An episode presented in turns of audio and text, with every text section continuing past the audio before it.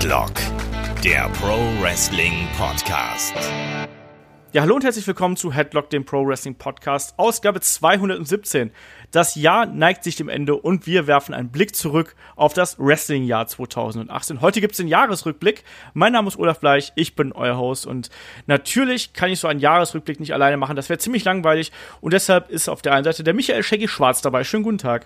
Hallo zusammen. Ja, vielleicht wäre es auch gar nicht langweilig, wäre es mal spannend. Es gab ja mal eine Headlock-Ausgabe, die Olaf ganz alleine gemacht hat. Die denke ich noch mit Grauen zurück. ja, übernächtigen in einem Hotelzimmer irgendwo in London habe ich das damals gemacht, das ist richtig. Aber schön war das nicht, sag ich mal. Das stimmt. also es war, glaube ich, eine Dreiviertelstunde monologisieren, so ungefähr. Also naja. Könnt ihr mal reinhören. Ich weiß nicht mehr genau, welcher das war. Das müsste einer von den ersten 20 gewesen sein oder so. Naja. Äh, und in der anderen Leitung, da ist dann Christian Dürre von Computech. Schönen guten Tag, Chris. Hallo Olaf, hallo Shaggy. Ich habe euch ganz doll lieb. ja, es ist ja die äh, Nachweihnachtszeit, da ist man ja noch harmonisch gestimmt, so ein bisschen, ne?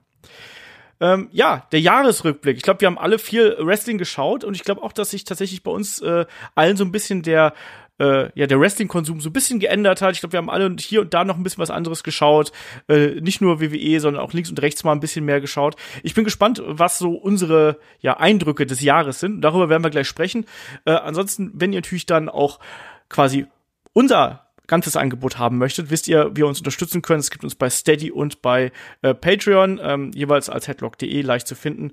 Äh, da hatten wir jetzt zuletzt, wir haben jetzt zwei Ausgaben der Gastspiele zuletzt rausgehauen. Äh, wir haben die Rewatch Retro Review zu WrestleMania 6 rausgehauen. Wir haben die Helden aus der zweiten Reihe über Brian Pillman rausgehauen. Also wir waren fleißig zwischen den Jahren. Entsprechend äh, schaut da natürlich gerne vorbei und äh, unterstützt uns da und helft uns das ganze Ding hier noch ein bisschen größer zu machen. Ansonsten wisst ihr, wenn ihr Fragen habt, fragen.headlock.de und damit würde ich sagen, lasst uns auch gleich durchstarten, weil äh, so ein Jahresrückblick, der ist ja meistens auch ein bisschen komplexer. Aber ich starte erstmal mit so einer ganz allgemeinen Frage. So, äh, Shaggy, wie gehst du denn aus dem Wrestling-Jahr äh, 2018 raus? Bist du äh, glücklich? Hat sich bei dir ein bisschen was verändert? Äh, wie ist das? Naja, ich bin zum einen sehr zwiegespalten, weil das Jahr 2018 zumindest für WWE-Verhältnisse nun wirklich nicht gut war. Ich war ja, bin ja eigentlich bekannt als der, der immer was Positives irgendwie sieht aus den Dingen.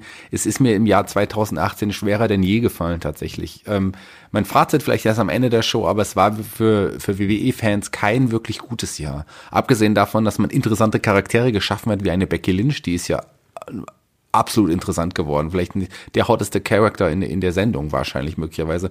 Und mir gefällt auch ein Heel Daniel Bryan, Daniel Bryan wirklich außerordentlich. Das war schon ganz cool. Ansonsten habe ich natürlich mal auch wieder über den Tellerrand geschaut, New Japan so ein bisschen verfolgt. Das war wieder sehr interessant und das hat mir Neues gegeben.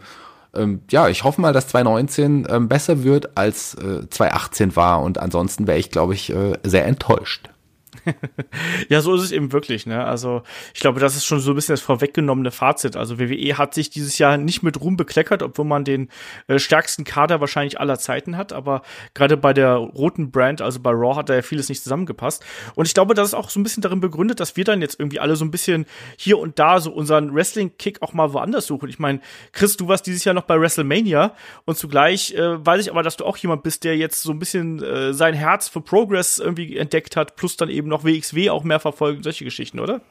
Ja, ja, ganz genau. Also, ähm, ich, ich finde, dieses schwache WWE-Jahr hat eigentlich ja bei WrestleMania angefangen, dass auf einmal so ein Bruch in dieser Show war und es irgendwie ganz seltsam wurde und danach sind halt auch die Monate so vor sich hingetröpfelt. Äh, die, die Road selbst, äh, vom Rumble zu WrestleMania, fand ich gar nicht so schlecht. Ähm, da da gab es schon wirklich schlechtere. Und äh, ja, deshalb äh, gab es so ein paar Gründe, warum ich dann auch mal ein bisschen Pause gemacht habe mit der WWE und ähm, ja, dann auch ein kleines bisschen New Japan verfolgt habe. Nicht so viel. Und vor allem dann halt äh, Progress, äh, die Liga, die ich abgöttisch liebe, die ich aber auch schon vorher entdeckt hatte. Das hast du jetzt falsch wiedergegeben. Ja. Aber gut, ja, aber und, ich glaube, bei dir ist doch ein bisschen mehr geworden, oder? Äh, ja, ist auf jeden Fall viel mehr geworden. Ich habe jetzt die letzten zwei Shows noch nicht gesehen, die muss ich noch nachholen aber äh, viel mehr Progress, ähm, auch äh, mehr WXW, was ja jetzt auch nicht so einfach ist, wenn man nicht äh, jedes Wochenende äh, hinterher reisen kann, weil hier in Bayern ist ja nicht so viel mit WXW.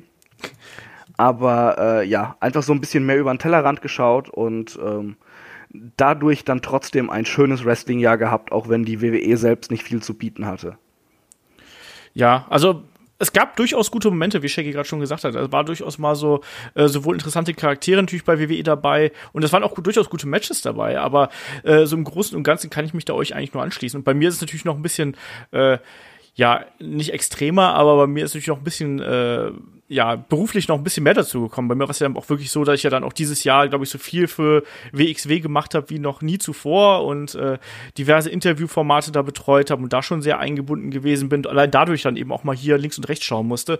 Ich habe natürlich alle Events irgendwie verfolgt. Ich habe auch die meisten Ausgaben von Raw und SmackDown irgendwie äh, gesehen. Manche dann eben äh, nur in der Zusammenfassung, andere dann aber auch wiederum komplett. Muss aber auch sagen, dass mir, ich habe gemerkt, dass das auch gerade so äh, Herbst, Winter, puh, also da fiel es mir dann auch wirklich schwer und ich, ich stimme dir da auch zu, Chris. Wir werden gleich noch mal eingehend irgendwie auf, auf einige äh, äh ja, Gegebenheiten des WWE-Kalenders eingehen, aber ich stimme dir zu, dass quasi dieser Bruch äh, beim, bei WWE bei mir auch so äh, um WrestleMania rum, beziehungsweise nach WrestleMania kam. Also bei mir war das erste Ärgernis natürlich die Geschichte mit äh, dem äh, einem Kind als Tag Team Champion, das war das erste Ärgernis. Und danach kam natürlich gleich der Greatest Royal Rumble hinterher. Und das war das zweite Ärgernis. Und das hat eigentlich ganz ganz vieles kaputt gemacht. Für mich auch in Sachen Emotionalität, weil ich dann gemerkt habe so okay, das ist äh, schwierig. Entsprechend habe ich mich dann auch äh, nach links und rechts weiter umgeschaut. Ne? Und hier mal, äh, was ja auch schon gesagt, hier mal New Japan, da mal Progress, äh, da mal mal WXW, je nachdem, was gerade ansteht. Dann auch mal äh, noch mal geguckt, was dann einem so online irgendwie vorgeschlagen wird, irgendwie auf, auf YouTube, ne, ähm, Major League Wrestling oder was auch immer da einem so entgegenploppt. Plus natürlich die alten Sachen. Ich bin immer noch jemand, der einfach unglaublich gern die alten Events guckt. Das kommt auch noch mit dazu. Ich glaube, Shaggy, da bist du auch dabei. Absolut bin ich dabei. Also klar komme ich äh, selten dazu, mir wirklich einen alten Event komplett anzuschauen, aber ähm, da ist natürlich noch mal ganz anders. Das sieht man auch mit durch Nostalgieaugen oder durch die Nostalgiebrille. Das macht es auch noch mal anders. Du hast schon gesagt, das Roster heutzutage ist das Beste, was die WWE hatte. Da unterstreiche ich vollkommen. Aber die die Storywriter oder das Storytelling insgesamt ist sicherlich das Schlechteste, was die WWE hatte. Und das äh, prägt das Jahr 2018. Was mich jetzt aber gerade gewundert hat, was du gerade gesagt hast, ich dachte, du hättest dich damals über Nikolas äh, Tag Team Titelgewinn gefreut, weil endlich mal jemand in deiner Größe. Ich, schon als du diesen Satz angesprochen hattest, habe ich schon gedacht, so, okay, das läuft auf eine Beleidigung raus, weißt du? Nee, das war keine Beleidigung, das war eine, eine Tatsache. Ich kann mich endlich wieder mit einem Superstar identifizieren, seitdem Coco Beware zurückgetreten ist, weißt du? Ja, ja Coco Beware ist schon ein Kopf größer als du. Das ist auf jeden Fall zwei Köpfe breiter als ich. Das stimmt.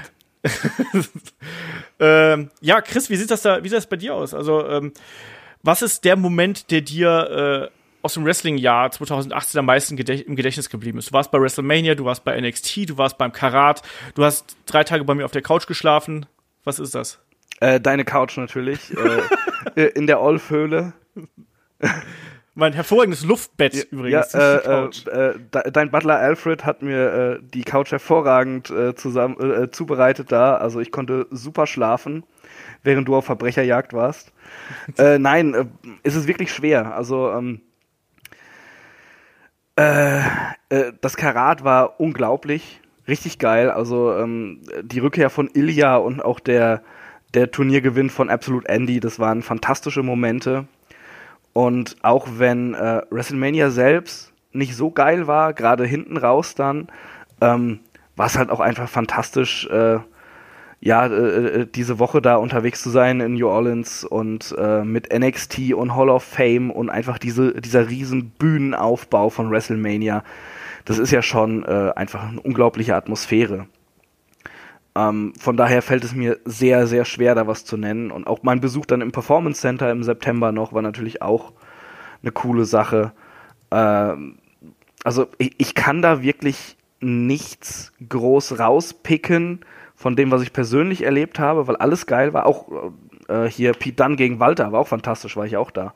Stimmt. Ähm, deshalb entscheide ich mich da einfach mal ganz objektiv, einfach der, der Wrestling-Moment 2018, der mich am meisten bewegt hat, war halt das Comeback von Daniel Bryan. Nicht nur, weil ich da in der Halle saß, sondern äh, allgemein, weil es einfach eine wunderbare Sache war, dass der wieder wrestelt. Ja, das unterschreibe ich komplett. Shaggy, war es bei dir? Naja, live gesehen war es für mich wahrscheinlich tatsächlich Ilias Rückkehr ähm, beim 16 Carat. Das war live wirklich was ganz, ganz Besonderes. Dabei gewesen sein war großartig. Ähm, insgesamt, was vielleicht so das Wrestling-Jahr für mich ausgemacht, ist schwierig, einen Moment ansonsten rauszusuchen. Ich war begeistert tatsächlich vom Debüt von Ronda Rousey damals bei WrestleMania. Das war ja mein WrestleMania-Kampf tatsächlich, sogar am ganzen Wochenende, weil einfach die Show und alles drumherum gestimmt haben. Und das hat mich, glaube ich, wirklich ähm, ja überrascht, wie gut Ronda Rousey damals war und eigentlich auch tatsächlich ist, obwohl sie noch ein Rookie ist. Also das überrascht mich schon. Ähm, Klar kann man ihr schnell überdrüssig werden, da muss man aufpassen, aber noch finde ich sie sehr überzeugend in ihrer Rolle. Ja, das unterschreibe ich so. Ich hätte tatsächlich jetzt auch, ich hab, bin auch gerade so, als ihr erzählt habt, bin ich so ein bisschen die Momente durchgegangen und da tauchte auch Ronda Rousey äh, bei mir im Kopf mit auf, weil die einfach irgendwie jemand ist, die einen dann schon so in ihren Bann zieht und die äh, auf trotz ihrer äh, ja nicht vorhandenen Erfahrung eigentlich schon tolle Geschichten im Ring erzählen kann und auf jeden Fall das WrestleMania Match würde ich damit reinnehmen, genauso auch wie die Rückkehr von Ilya. Ich fand auch äh, also wenn ich jetzt so an einzelne Events denke, dann würde ich auch mal an sowas denken wie All In zum Beispiel, was ja auch wirklich die Wrestling-Landschaft erschüttert hat. Also um es mal positiv und negativ auszudrücken, weil das ja wirklich für ein Erdbeben gesorgt hat und auch als Event an sich natürlich unfassbar unterhaltsam gewesen ist. Und wir haben da ja auch einen äh, Special Review zu gemacht. Also und das hat schon Spaß gemacht, ja. Und da dann auch nicht Hello Wembley vergessen vom Progress. Das war ja auch ein sehr, sehr großer Schritt fürs europäische Wrestling. Genau das, genau das. Also das hätte ich also auch noch hinten angeschlossen. Allein auch durch den großen Kampf zwischen äh, Ilya und äh, Pete Dunn, äh, den sie da gehabt haben und allein auch wie viele Leute da wirklich in der Halle gekommen sind. Das war extrem wichtig und das hat mir auch gut gefallen. Und wenn ich so nach, äh, nach zu New Japan schaue, irgendwie sowas wie der Titelgewinn von äh, Kenny Omega nach dieser langen Reise, die er gemacht hat, das war auch schon richtig, richtig cool. Ne? Und also das sind so meine Momente, wo ich jetzt sagen würde, ich glaube, der größte emotionale What the fuck Moment war zweifellos äh, Ilya Dragunov äh, und seine Rückkehr beim Karat. Und wenn ich dann noch ein WXW-Event nennen würde, auch dieser äh, ja bei der World Tag Team League, die Auseinandersetzung zwischen Ilya und Bobby Guns und diese 15 Minuten Chance, die es da gegeben hat. Also ich habe da oben auf dem Balkon gestanden, habe mir gedacht so, Alter, was was passiert denn hier gerade? Was was geht denn hier gerade ab, wo die Fans einfach ähm, 15 Minuten äh, oder so äh, Ilya äh, oder unbesiegbar und Guns Bobby Guns brüllen. Also das war abgefahren und wenn ich so ins in den WWE Kosmos schaue, glaube ich, da geht bei mir relativ wenig an der, an der Fehde von ähm, Johnny Gargano und äh, Tommaso Ciampa vorbei. Ähm, und der Velveteen Dream natürlich, äh, das, der gehört auch noch da irgendwie da mit rein, so in dieses Konglomerat. Und bei WWE ähm, fällt es mir tatsächlich schwer, so diesen einen, äh, einen geilen Moment äh, zu nennen. Ich weiß, dass ich, dass ich da einige Matches richtig geil fand, sei es jetzt der Opener bei WrestleMania, sei es irgendwie äh, Mist gegen Seth Rollins später oder auch auch, ich mag ja auch äh, Braun Strowman, obwohl er natürlich auch dann auf einen schlechten Moment bei mir irgendwie da äh, gesorgt hat, aber ich mag ihn eben auch gerne und ich warte immer noch darauf, dass endlich diesen entscheidenden Push bekommt, dass er dann auch wirklich mal das Gold umschnallen darf. Vielleicht kommt das ja beim Rumble, wir werden sehen. Ja, aber es war wirklich ein Jahr äh, der Höhen und Tiefen. Und ich würde sagen, wir, wir springen jetzt einfach mal so ein bisschen durch den, durch den WWE-Kalender, weil wir ja doch immer so ein bisschen der WWE-Podcast sind ähm, und sprechen einfach mal so über so ein paar Begebenheiten, die sich so da äh, ja ereignet haben. Und ne, der Anfang, der Anfang macht ja immer der Royal Rumble, der steht jetzt ja auch in einigen Wochen an. Und inzwischen muss man sich schon fast irgendwie dreimal zurückerinnern. Chris, hättest du noch aus dem Stehgreif gewusst, wer den Royal Rumble in diesem Jahr gewonnen hat? Ja, Bei den natürlich. Männern? natürlich. Äh, ich, ich fand das Finale vom äh, Männer Rumble nämlich großartig. Äh, wo, wo dann äh, die Jungen gegen die alte Garde dann oder äh, dann vorher auch noch gedreht, die, die Publikumslieblinge gegen die Office-Lieblinge da standen. Das war, ja. großartig. Und äh, Nakam also ich hab, äh, hatte ja auf Bella gehofft, aber ähm, Nakamura hat's gewonnen, war mein zweiter Pick, von daher war ich glücklich und das war wirklich cool und äh, dann, dass er AJ Styles gefordert hat, das war halt, ja, so, so ein richtiger Crowd-Pleaser halt. Und genau. äh, da war ich auch sehr glücklich, äh, gerade als es dann für mich nach WrestleMania ging, aber äh, das Match selbst ist dann ja so ein bisschen hinter den Erwartungen geblieben. Und die Bella hast du ja auch noch dann im äh, Damen-Rumble gehabt, ne? Ah, ja, da hätte ich drauf verzichten können. äh, ja.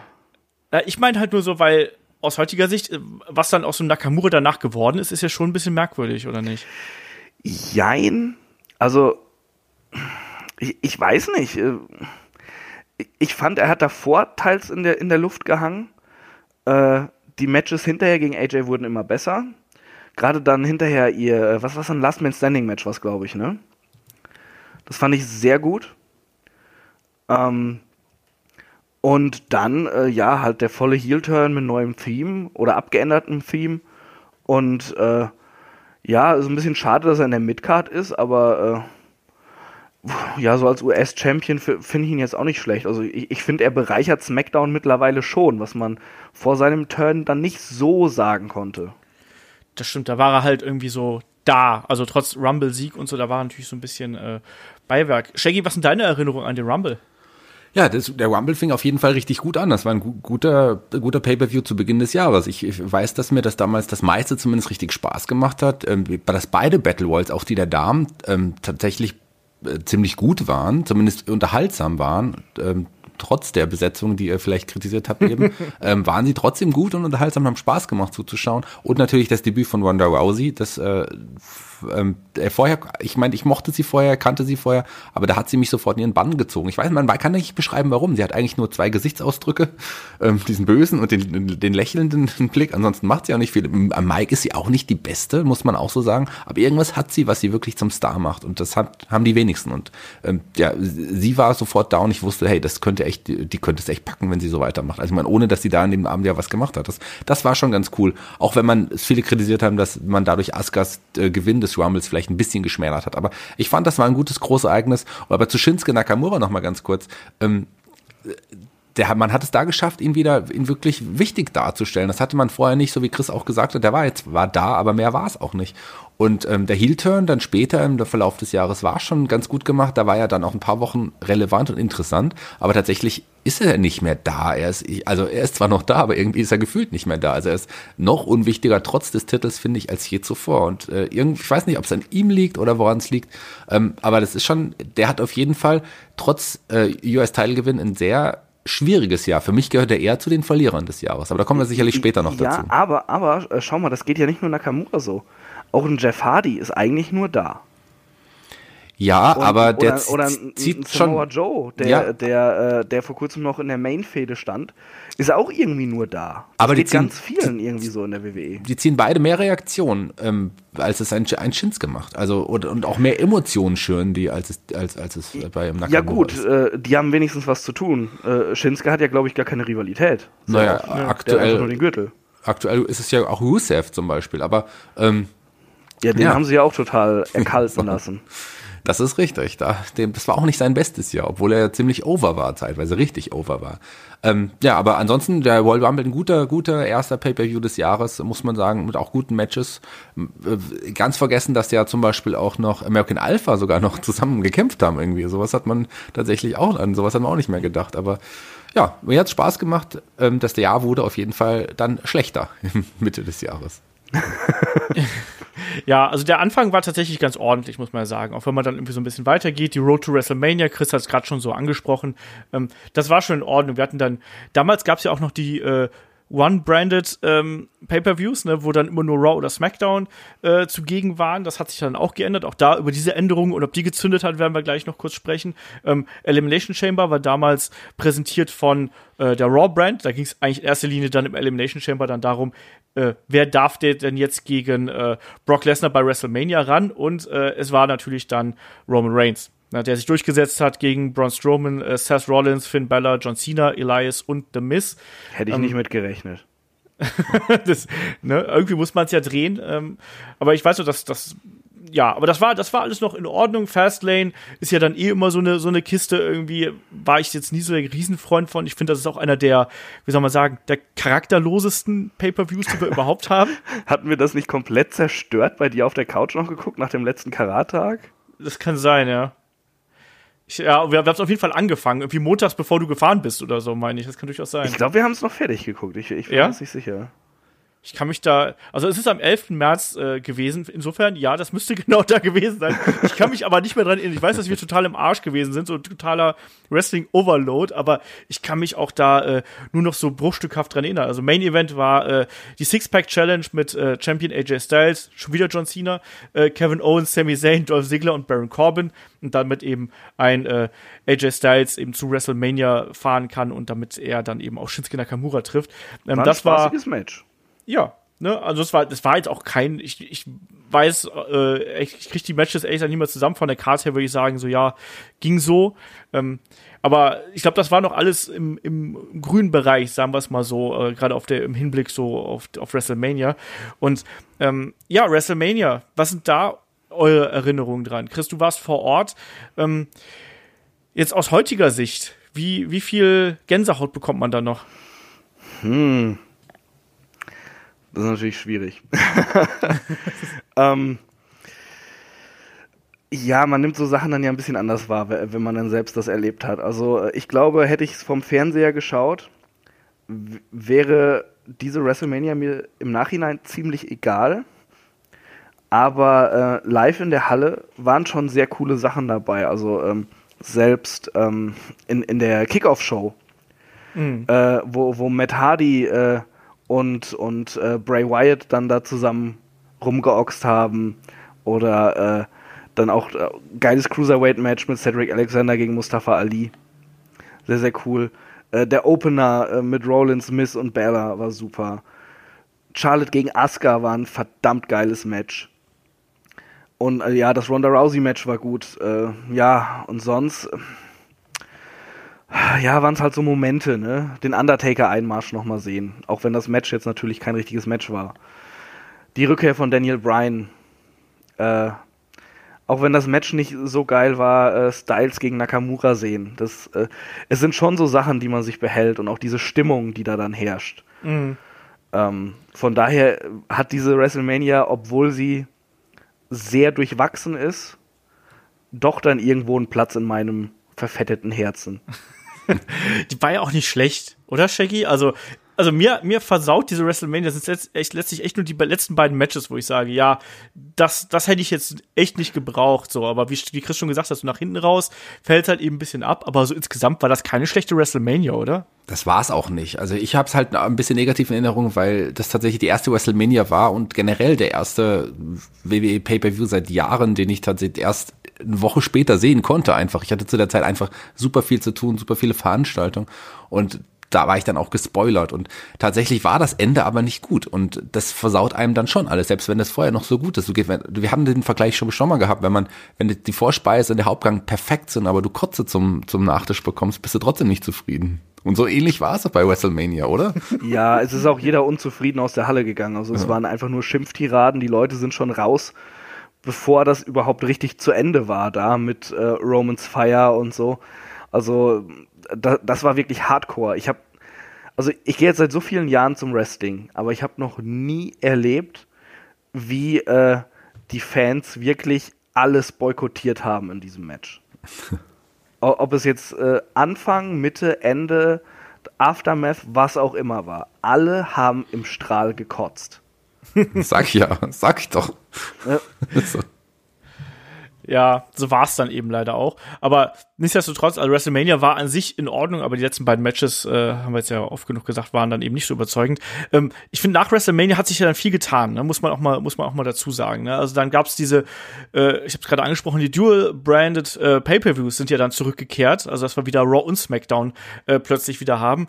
Ähm, Shaggy hat das die Qualität der äh, Events gesteigert.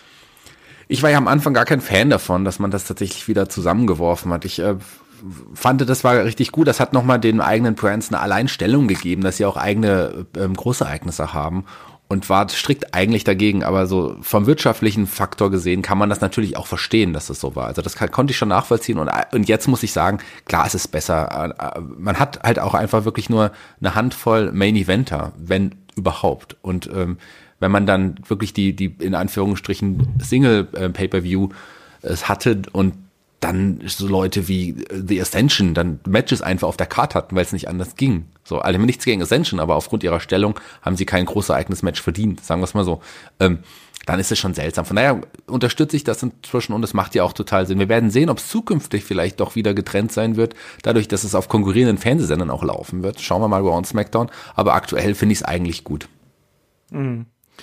Ja, also also ich finde generell, gerade wenn du jetzt in die zweite Jahreshälfte guckst, da war natürlich, also wenn du jetzt mal die Saudi-Events außen vor nimmst, wenn du jetzt die normalen Events dir anschaust, das war schon das meiste davon war okay. Ich glaube, die richtig schlechte Stimmung ist oftmals durch die Raw-Sendung und auch dann in der Mitte des Jahres auch durch die SmackDown-Sendung irgendwie aufgekommen. Aber so die Events an sich, die profitieren, glaube ich, schon davon, dass wir beide Brands haben, weil man dadurch einfach ja wirklich dann eher so die. Man, theoretisch könnte man den Fokus auf die großen Fäden legen und in den meisten Fällen kriegt man auch wrestlerisch ganz ordentlich Kost geboten, um es einfach mal so auszudrücken. Vorsichtig. Ich weiß, wir hatten auch Ausreißer, aber gerade dieser Einschnitt bei WrestleMania ist halt auffällig, ne? Weil wir haben natürlich nach WrestleMania haben wir äh, also wirklich nur drei Wochen später oder zweieinhalb Wochen später gibt's den Greatest Royal Rumble. Ne, mit der Superstar-Card, die wir damals schon gehabt haben, ne, wo wir uns damals schon so ein bisschen drüber mokiert haben. Ähm, sei es jetzt irgendwie äh, äh, ne, äh, Brock Lesnar gegen Roman Reigns im Stahlkäfig. Äh, wir haben plötzlich einen Undertaker gegen Rusev aus irgendwelchen Gründen im Casket-Match und ähm, nochmal AJ Styles gegen Shinsuke Nakamura. Da haben wir ja alle schon so ein bisschen uns beschwert. Und ich finde, diese, diese negative Stimmung hat sich dann eben auch weitergetragen. Wenn man auf Backlash guckt, hatten wir Roman Reigns gegen Samoa Joe. Und das war doch die Geschichte, wo äh, die Fans dann die Halle verlassen haben, schon deutlich vor Ende. Das war doch die Sache, oder? Äh, Shaggy oder Chris, wer auch immer? Ähm, soweit ich mich erinnere, war das doch so. Also tatsächlich ja, ja. Ähm, haben, war, sind etliche Fans schon gegangen. Man wollte auch eigentlich wollte man AJ Styles gegen Shinsuke Main Event sehen oder, oder, aber bestimmt nicht ähm, Roman Reigns erneut, weil der einfach wirklich zu dem Zeitpunkt, ja, aus heutiger Sicht äh, traurig darüber zu reden, aber ähm, wirklich auf, ja, am Tiefpunkt bei der Fansympathie war. Also niemand wurde mehr ausgebucht und wurde war, hat einen größeren Desinteresse bestraft als in Roman Reigns in, in Anfang oder Mitte 2018 so war es dann irgendwie auch. Ne? Also da war extreme, also das hat sich auch jetzt durch das ganze Jahr durchgezogen, dass natürlich dann auch irgendwann durch diese Antipathien gegen das aktuelle WWE-Produkt und gegen das Booking und so weiter, dass das dann irgendwie so äh, das hat schon gestört. Chris, wie war das bei dir? Weil ich weiß, dass du auch den, den Arabien-Events, genauso wie Shaggy und ich ja auch, äh, sehr kritisch gegenüber eingestellt gewesen bist. Du hast dann auch ja irgendwann gesagt, so, hier, puh, ich muss mal eine WWE-Pause einlegen, weil es gerade irgendwie nicht geht. Ähm, hast du da auch den Bruch hier, äh, in, also quasi im Sommer gesehen, also äh, Ende April, Anfang Mai irgendwann? Ja, ja, also äh, äh, es hat schon alle äh, ziemlich angekotzt bei WrestleMania, als dann das mit dem Greatest Royal Rumble angekündigt wurde, aus äh, jetzt nicht aus politischen Gründen, sondern aus, aus Wrestling-Fan-Gründen. Und ja, äh, das war irgendwie, äh, war da so der Wurm drin und ich hatte keinen Bock und äh, schon gar nicht auf die, auf diese äh, Saudi-Arabien-Farce und habe ich boykottiert. Und danach habe ich gemerkt, so, hey, es wird auch nicht besser beim normalen Programm. Äh, ich mache da jetzt erstmal eine Pause, weil äh, ich, ich fand es furchtbar. Und äh, ja, de, den zweiten Arabien-Event habe ich auch äh, boykottiert, obwohl ich da wieder WWE geguckt habe, allgemein. Und die werde ich auch nicht nachholen. Ich, wirtschaftliche Gründe okay, aber ähm, diese Shows sind halt einfach eine Farce. Äh, da verpasst du auch nichts. so, ja, das dachte ehrlich. ich mir. Naja, so, nee, also, die Ergebnisse kenne ich ja.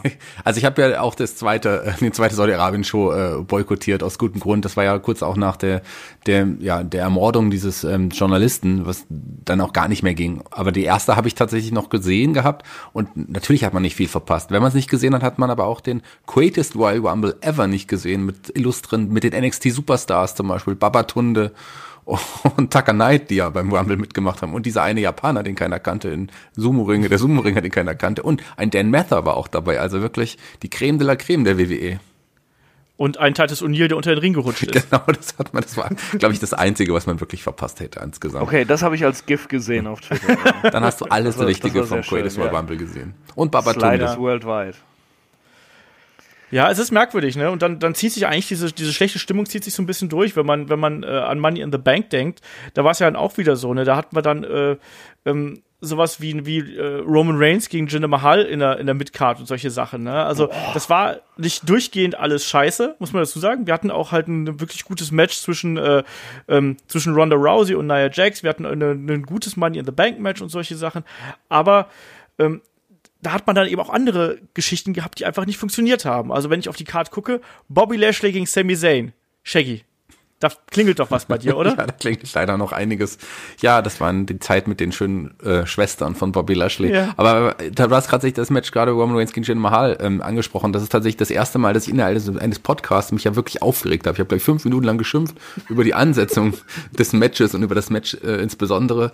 Ähm, da mehr möchte ich dazu nicht mehr sagen. Ich habe mich da wirklich aufgeregt, was mir selten passiert. Aber da konnte ich nicht bei mir lassen und äh, musste mich wirklich über dieses Ereignis ein wenig beschweren. Obwohl gute Matches dabei waren, wie du erwähnt hast. Aber das ging dann auch gar nicht, tatsächlich. Da, da waren, das sind aber auch, wenn ich mir die Card gerade mal noch so angucke, ne, das, das wirkt echt so, als hätte die WWE sich da gedacht, wir trollen jetzt mal alle. Also äh, äh, Big Cass noch dabei, ja, der, äh, das war sowieso die personifizierte Talentlosigkeit. Auch diese dann, geile Fehde mit Daniel Bryan. Ja, ja. So. Dann dieses Mismatch Bobby Lashley gegen Sami Zayn mit dieser Schwesternfehde. Wow. Äh, Seth Rollins gegen Elias, okay, aber 17 Minuten lang. Ich mag Elias super gern, aber ich will kein 17-Minuten-Match von ihm sehen. Äh, dann Roman Reigns gegen Jinder Mahal, fast 16 Minuten lang. Ja, wow. Das, das ist Carmella gewinnt gegen Asuka. Äh, what the fuck? Ja. Ja, ne? Ja, aber wir wollen auch gar nicht alles hier nur so schlecht reden. Ne? Also da war auch einiges Gutes dabei, muss man mal dazu sagen. Also das äh, Money in the Bank Match der Frauen war gut, das hat Alexa Bliss dann gewonnen. Das konnte man sich ganz gut anschauen. Das hat dann auch Konsequenzen gehabt, weil sie ja direkt später eingecasht hat. Und natürlich dann ähm, der Sieg von äh, Braun Strowman im späteren Männer Money in the Bank Match war ebenfalls äh, sehr, sehr ordentlich und hat Spaß gemacht. Also das konnte man alles durchaus so machen, aber eben zwischen den Zeilen knisterte es da doch schon gewaltig und das war dann auch tatsächlich ja so ein bisschen ein Vorzeichen auf das, was später noch kommen sollte. Also da hatte man schon gemerkt, wohin dieses Jahr geht und das wurde ja auch dann nicht wirklich besser. Ne? Das war ja dann auch bei Extreme Rules. Ähm, ich weiß, Kai behauptet bis heute hin, das war eines der besten Ironman-Matches, was er gesehen hat zwischen Dolph Ziggler ja. und Seth Rollins. Lol. ähm, da haben auch Shaggy, ich glaube Shaggy und, und, und ich und Kai haben damals die Review gemacht, oder? Ich erinnere mich so an Diskussionen, kann das sein? Ich habe die Review damals nicht gemacht. Ähm, ich habe aber danach nochmal in einem Podcast ja, mit, mit Kai diskutiert, um ihm nochmal zu erklären, Kai, du irrst dich, glaube ich. Kai, also Geschmäcker sind ja verschieden, aber hier irrt er sich. Es liegt nicht am falschen Geschmack, sondern da hat er nicht recht. Das war leider nicht gut. Und es äh, litt ja auch sehr darunter, dass es halt auch der Main Event war. Und ähm, das war insgesamt gesehen kein wirklich gutes Ereignis. Das war sogar richtig schlimm. Aber ich erinnere mich dran, dass dieses Ironman-Match, obwohl es nicht das beste Ironman-Match aller Zeiten ist, äh, noch mit das Beste war an diesem Abend. Also ich gucke mir gerade noch mal die Karte an und das war alles eigentlich ziemlicher Mist. Ja. also ja, Na Nakamura gegen, gegen Hardy war halt eine Farce. Äh, und ja, Lashley gegen Reigns war halt okay, wollte aber halt auch keiner sehen, weil niemand will Lashley und Reigns sehen zu dieser Zeit. Und, aber ja. AJ Styles gegen Rusev war gut. Ja. Das ja. weiß ich noch. Das war, das war ein gutes Match, aber das ansonsten war, war natürlich, aber da war halt eben nicht viel. Und diese Serie an durchwachsenen Pay-Per-Views, die zieht sich dann eben weiter fort. Und du merkst dann auch eben, wie das eigene Interesse so ein bisschen sinkt. Und wir haben das ja auch, wir kriegen das ja auch immer hautnah mit an euren Reaktionen da draußen. Also ihr schreibt uns ja fleißig, ähm, egal ob es jetzt bei YouTube ist oder dann auch mal äh, per Facebook oder Twitter, was auch immer. Und man merkt, irgendwie kriegt man ja mit, wie so der, der Tenor gerade ist. Und man hat irgendwie gemerkt, dass wirklich so nach WrestleMania da waren irgendwie so gefühlt 90 Prozent waren angenervt. Dann hatten wir immer noch so ein paar gehabt, die gesagt haben, wo ja auch wir immer versuchen, so den, ja, das Glas ist halb voll und nicht halb leer irgendwie da zu denken. Aber trotzdem hat man da das Gefühl gehabt, dass so ein bisschen, ja, das, das kippt alles irgendwie. Die Stimmung kippt und das wurde ja dann auch einfach weitergeführt. Ne? Also gut, beim SummerSlam sollte es dann den vermeintlichen Feel-Good-Moment geben mit äh, Roman Reigns, der endlich den äh, Champion-Titel gewinnt. Das ist halt auch so weit an der Realität vorbeigepuckt, ey. Ja, und wir haben einfach alle nur gedacht, so, oh, einfach, es war kein, es war kein Feel-Good-Moment, es war eher so ein, so ein Relief-Moment. So, endlich, jetzt, können, jetzt ist Brock Lesnar endlich weg und wir können wieder zum normalen Turnus übergehen, oder Chris? Ja, äh, das war, das war wirklich so. Endlich ist jetzt diese ewige Fehde mal vorbei. Lesnar kann wegbleiben. Roman ist Champion, mit anderen Gegnern kriegt er auch gute Matches hin. Von mir aus, ja. Aber, ja, das, ja, Wie, wie, Ja. man, wie man sich irren kann, leider. Ja, täglich grüßt das Murmeltier. Den Brock, den kriegst du nicht so schnell weg, sag ich mal. Ja, äh, ich, ich warte auf irgendwie so, so ein Unkrautvernichtungsmittel, Brock Eggs oder sowas. Anders geht das nicht. Immerhin hatten wir hier im ersten Match der Show, in der Kickoff-Show sogar noch Selina Vega und La Lana im Ring. Von daher alles gut. Alles, was danach kam, musste man sich nicht mehr anschauen. Ja, aber Ja, was, ist, was ist eigentlich mit Andrade Cien Almas? Den sieht man halt auch kaum noch. Das ist eine gute Frage. Der hängt auch so in der Ja. Luft und der ist fantastisch. Ja. Das ist ja eh auch was, ähm, ähm, die alle, fast alle Talents, die irgendwie beim äh, Call-Up oder beim, beim äh, Raw After Mania oder auch später im Shake-Up oder sonst irgendwas hochgeholt worden sind, da hat man ja überall nichts draus gemacht. Das haben wir inzwischen auch schon sehr oft besprochen. Ich hab, finde, man hat's bei keinem, ich, sag, ich sag's jetzt mal ganz krass, man hat wirklich bei keinem Talent geschafft, das irgendwie in eine Position zu bringen, dass man sagt, so ja, so passt das. Mit Bobby Lashley hat man als der jetzt hochgekommen ist, also hochgekommen ist, als er gewechselt ist äh, zur WWE zurück zu Raw, ähm, da hat man am Anfang alles falsch gemacht. Das Ding hat mal komplett vor die Wand gefahren. Mit dem Heel-Turn und Leo Rush ist es besser geworden. Aber immer noch oh. furchtbar. Ja, äh, AOP sind Tag Team Champions geworden und alle Leute fragten sich so, äh, was, warum denn jetzt so plötzlich, irgendwie so ohne Aufbau? Dann hat sich Drake Maverick in die Hose gemacht und das Ding ist auch schon wieder im Sande verlaufen, im wahrsten Sinne des Wortes. Äh, und dann auch Andrade Cien Almas hat nicht funktioniert und ich weiß nicht was. Shaggy, wie siehst du da? Ja, Sanity natürlich auch, ja. Sanity, sind die noch da? Gibt's die noch? Ähm, heißen die nicht AOPP, habe ich gedacht. Ähm, boah, Wah, wah, wah. ja, also das, äh, da hat auch, auch was jetzt die, die, der Auf Roster-Aufstieg oder das Debüt von einigen Menschen oder einigen Wrestlern in dem Jahr angeht, da hat sich auch die WWE nicht, äh, ja, da nicht unbedingt in der besten kreativen Leistung gezeigt, muss man leider sagen. Ähm, war einfach kein gutes Jahr. Ich, also ich habe schon genug Negatives gesagt. Wir wissen alle, dass, Sag doch mal was die, dass die. Debüts nicht gut waren, dass die, äh, da, da hat man, aber tatsächlich, man mit Bobby Lashley versucht man es ja jetzt so ein bisschen wieder. Ähm, und das geht auf jeden Fall in die richtige Richtung. Ansonsten wird einfach, braucht man einfach eine neue kreative Ausrichtung. Das geht, kann und wird so nicht weitergehen. Mit, mit Andrade Almas, das riecht mich irgendwie so richtig auf. Ich weiß nicht, der, der hat so viel auf dem Kasten und wenn man bedenkt, dass sie damals äh, diesen bescheuerten Koksaffen Alberto Del Rio bis zum Himmel gepusht haben, ja, äh, wo, wo Andrade Almas halt der viel bessere Alberto Del Rio ist, eigentlich, und da wird nichts draus gemacht. Ah, Ja, im, Was? Kickoff-Show ist doch geil. Man muss aber auch sagen, ähm, ein, ein Andrade, der ist am Mike halt auch nicht so, nicht wirklich gut. Aber dafür hat Ja, er auch aber dafür Selina hat er ja auch Selina Vega. Genau. Also so äh, äh, zusammen funktionieren die beiden auch richtig gut und da kann man wirklich viel mehr daraus machen. Vielleicht sollten wir mal auch inzwischen darauf eingehen, wann wir diesen, diesen Podcast heute überhaupt aufgenommen haben, weil es kann ja sein, dass Ende des Jahres noch einiges passiert ist. Olaf. Wir setzen hier quasi, ja genau, wir setzen hier quasi den Cut nach TLC. Also äh, wir besprechen nicht mehr, was, was passiert, wenn Vince McMahon und so weiter und so fort zurückkommt, sondern wir setzen hier wirklich den Cut äh, bei TLC, wirklich mit dem letzten Event des Jahres und alles andere äh, nehmen wir dann quasi in den Ausblick mit auf. Weil wir haben uns dazu entschlossen, wir setzen hier eine, eine harte Trennlinie und besprechen wirklich dann so die Geschichte der Pay-Per-Views und äh, dem Drum und Dran.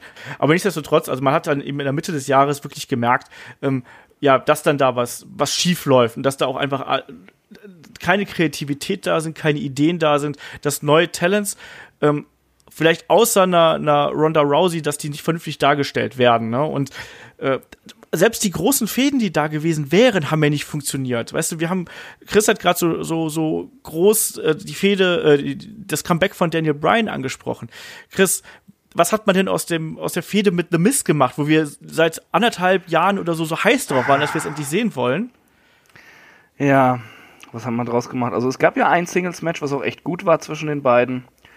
Und wie ging es weiter? Äh, ihre Frauen wurden mit einbezogen. Und dann gab es so ein halbgares Mixed-Tag-Team-Match mit, ja, muss man sagen, Maries äh, sehr äh, charismatisch, aber sie ist keine gute Wrestlerin und äh, Brie Bella sowieso nicht. Äh, die sollte man so weit wie möglich von einem Ringe fernhalten, damit niemand verletzt wird. Äh, und ja, und dann hat sich das ja nochmal gezogen. War, war da nicht auch noch irgendwas bei, bei, äh, bei dieser zweiten Saudi-Show? Was dann aber auch total schnell vorbei war, das Match oder so? Das war übrigens nicht bei der zweiten Saudi-Show, das war bei dem äh, Super Showdown in Australien. Ah, Super Showdown. Okay. Dann habe ich, da das, hab ich das mit dem Einroller nämlich, nämlich doch nicht nur als GIF gesehen auf Twitter, dann habe ich das wahrscheinlich sogar tatsächlich gesehen. Ja. Mein altes Hirn spielt mir nur einen Streich.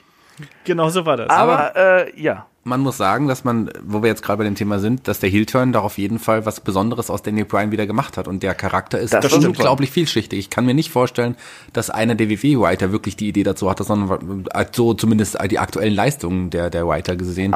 Sondern ich glaube, Angeblich was ihr Brian. Brian selber, ja, der hat, glaube ich, da echt an dem Charakter gearbeitet und das ist großartig. Also der verkörpert den auch wirklich gut. Es ist schwierig, einen Daniel Bryan ja zu, zu, ähm, zu auszubuhen, aber so wie er sich gibt und so, dann liebt man es einfach, ihn auszubuhen. Das macht er wirklich gut. Ja.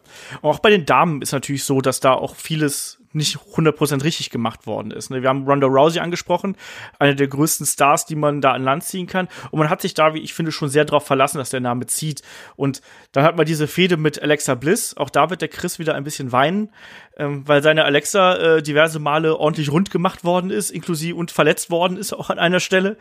Ähm, ja, also es ist ja dann wirklich so, dass dann auch wirklich gerade bei Raw viel im Sande verlaufen ist, was die, was die Damendivision angeht. Also wenn du dir diese Geschichte mit, mit Bailey und äh, Sasha Banks damals, wo wirklich teilweise gedacht haben, so ja, dieser, dieser Brawl und diese plötzliche Feindschaft, die zwischen den beiden ausgebrochen ist, und da, jetzt sind sie irgendwie wieder bei null. So, und niemand weiß genau, wieso eigentlich. Und ähm, man hat es nicht geschafft, den, den, den Damen, also den Damen und den Herren eigentlich irgendwie so facettenreiche Persönlichkeiten zu geben und die interessant zu machen, sondern die Fäden sind oftmals nach dem gleichen Muster aufgebaut worden und das war einfach oft nicht lang, äh, oft zu langweilig und nicht, nicht ideenreich genug.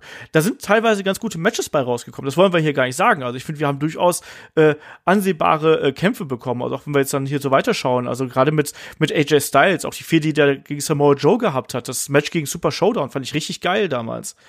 Ja. Aber irgendwie fehlte da was. Ne? Wir haben auch geile Tag Team Matches gesehen mit äh, mit The Shield, also mit Dean Ambrose und Seth Rollins gegen äh, Ziggler und McIntyre und und so weiter und so fort. Also das da war durchaus so, da waren durchaus gehaltvolle Matches dabei, aber ohne Geschichte, ohne Emotion ist es dann eben doch schwierig, sich da so komplett reinfallen zu lassen. Und ähm, ja, wir haben es gerade schon angesprochen. Der Hell in a Cell hat man dann noch ähm, mit dem mit dem Cash-in von äh, Braun Strowman und dem plötzlichen Comeback von Brock Lesnar der dann plötzlich wieder da war. Ui. Shaggy, wie war das damals bei dir? Hast du dich auch so geärgert? Weil ich glaube, wir waren uns ja alle einig, dass wir erstmal Brock Lesnar nicht mehr sehen wollten. Ja, war schon überraschend, dass du wieder da warst. Ich kann mich tatsächlich gar nicht mehr an den, an den Main-Event erinnern. Ich weiß gar nicht mehr genau, wie es ausging. War das nicht irgendwie No Contest oder so zwischen Roman Reigns und Ja. Braun Strowman? Ja, Ja. also Dann, es gab den Eingriff von The Shield und natürlich von Drew McIntyre und äh, äh, Dolph Ziggler, diese ewig lange Dogs of War gegen Shield-Fehde, die wir gehabt haben, wo wir jede Woche so gefühlt 70 Mal äh, dieses Aufeinandertreffen in verschiedenen Konstellationen und auch mal in gleichen Konstellationen Ah, hatten. ja, dieser unsägliche Braun Strowman ähm, Turn, den ich jetzt auch schon wieder verdrängt hatte, Ja. glücklicherweise den man zum Glück größtenteils wieder vergessen hat, aber das war auch eine schlimme Zeit, ganz, ganz schlimme Zeit. Ja, es hat auch einfach nicht großartig Sinn gemacht, ne? Auch diese Konstellation mit, äh, mit Dolph Ziggler, Drew McIntyre und Braun Strowman, das hat nicht funktioniert, die passten auch überhaupt nicht zusammen. Irgendwie, man hat immer das Gefühl gehabt, so, ja, okay, das ist eigentlich nur da, damit Drew McIntyre irgendwann ein großes Standing bekommt. Das hat man dann ja später oder jetzt ja dann auch geschafft irgendwie, aber ähm, in dieser Formierung hat es dann gar keinen Spaß gemacht. Also, Chris, das war, glaube ich, auch noch die Zeit, wo du gar kein WWE geschaut hast, oder? Doch, doch, doch, doch, das habe ich geschaut. Das fällt Okay. mir nämlich jetzt gerade auf, wo ich die Karte sehe, aber beim Main Event bin ich wohl anscheinend eingeschlafen. Da kann ich mich nämlich überhaupt nicht mehr dran erinnern. Aber wo ich mir so die Karte angucke, sind auch wieder so Sachen, wo ich mir denke, seid ihr irgendwie noch ganz klar im Kopf? Wer stellt denn da die Karte zusammen? Also du hast So. mal hast noch ein Aufeinandertreffen von AJ Styles gegen Samoa Joe, so eine persönliche Fehde und das ist einfach nur ein Singles Match. Ja? Findet nicht bei Hell in, äh, findet nicht im Hell in a Cell statt. Ja, da haben wir Aber auch Randy. Orton gegen Jeff Hardy. Ey, 2006 hat angerufen und will sein Main Event zurückhaben. Aber das war ein guter Kampf. Um ja, aber trotzdem, es hat doch auch keinen Schwanz interessiert. It was based on ear pulling. Ja, komm, ey. Ey, wenn dir jemand den Finger durch das Ohr steckt, dann würdest du ihn auch im hellen Cell-Käfig haben wollen. Ja, aber ah, ganz ehrlich, also du weißt, was ich meine. Also Natürlich, da- da- ich versuch's ja nur ein bisschen so, so, so ein Midcard-Ding da. Oh, it's a Hell in a Cell match because they were over 12 years ago.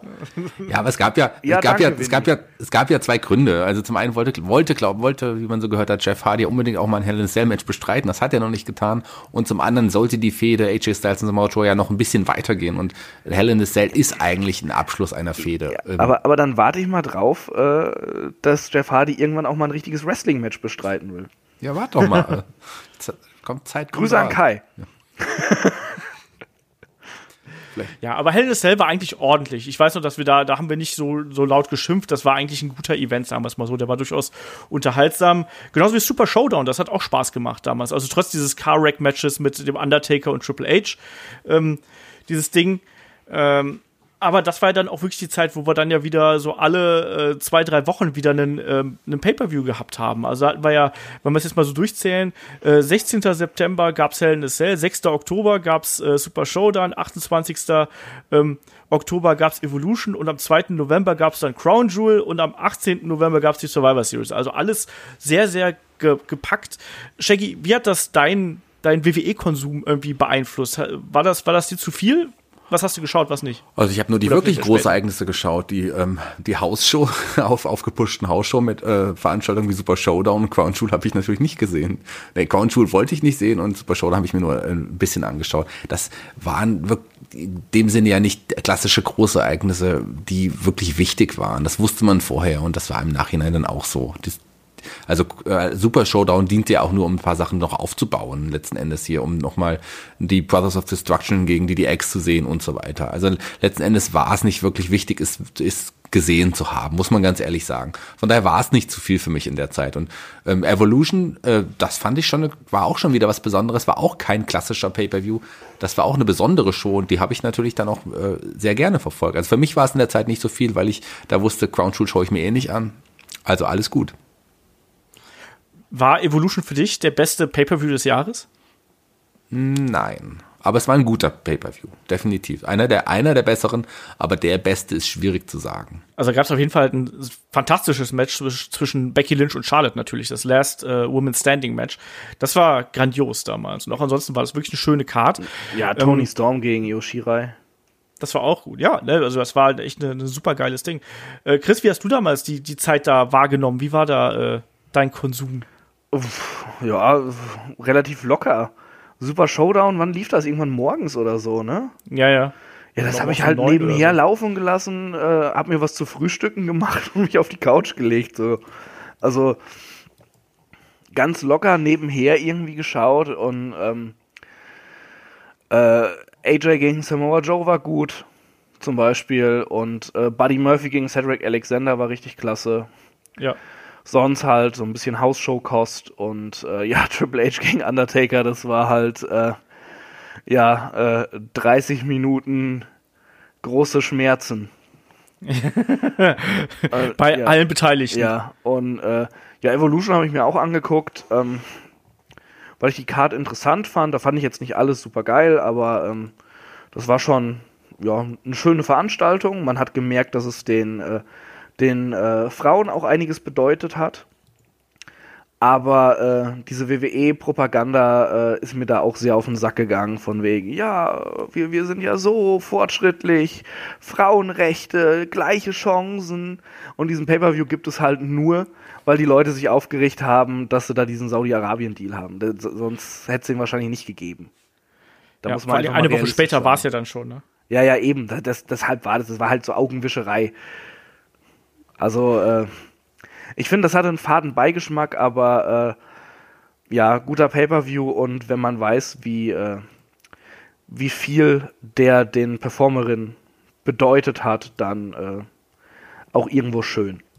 Ja. Au- Ja, Außer dann der Main Event. Gott, war das scheiße. Äh, dann gab's Crown Jewel, äh, da war der Main Event auch äh, scheiße. Auf eine, ich, ja, ich habe ja gesagt, ich fand's irgendwie unterhaltsam auf eine ganz morbide Art und Weise. Ähm, aber ansonsten, wir haben den World Cup gehabt, der war grauenvoll, den dann auch Shane McMahon gewinnt. Es ist irgendwie daraus nicht richtig was geworden. Also außer jetzt dieses komische, äh, diese, diese Mischung aus Shane McMahon und The äh, das, was auch irgendwie nicht richtig funktioniert und was auch The Miz irgendwie nicht richtig gerecht wird.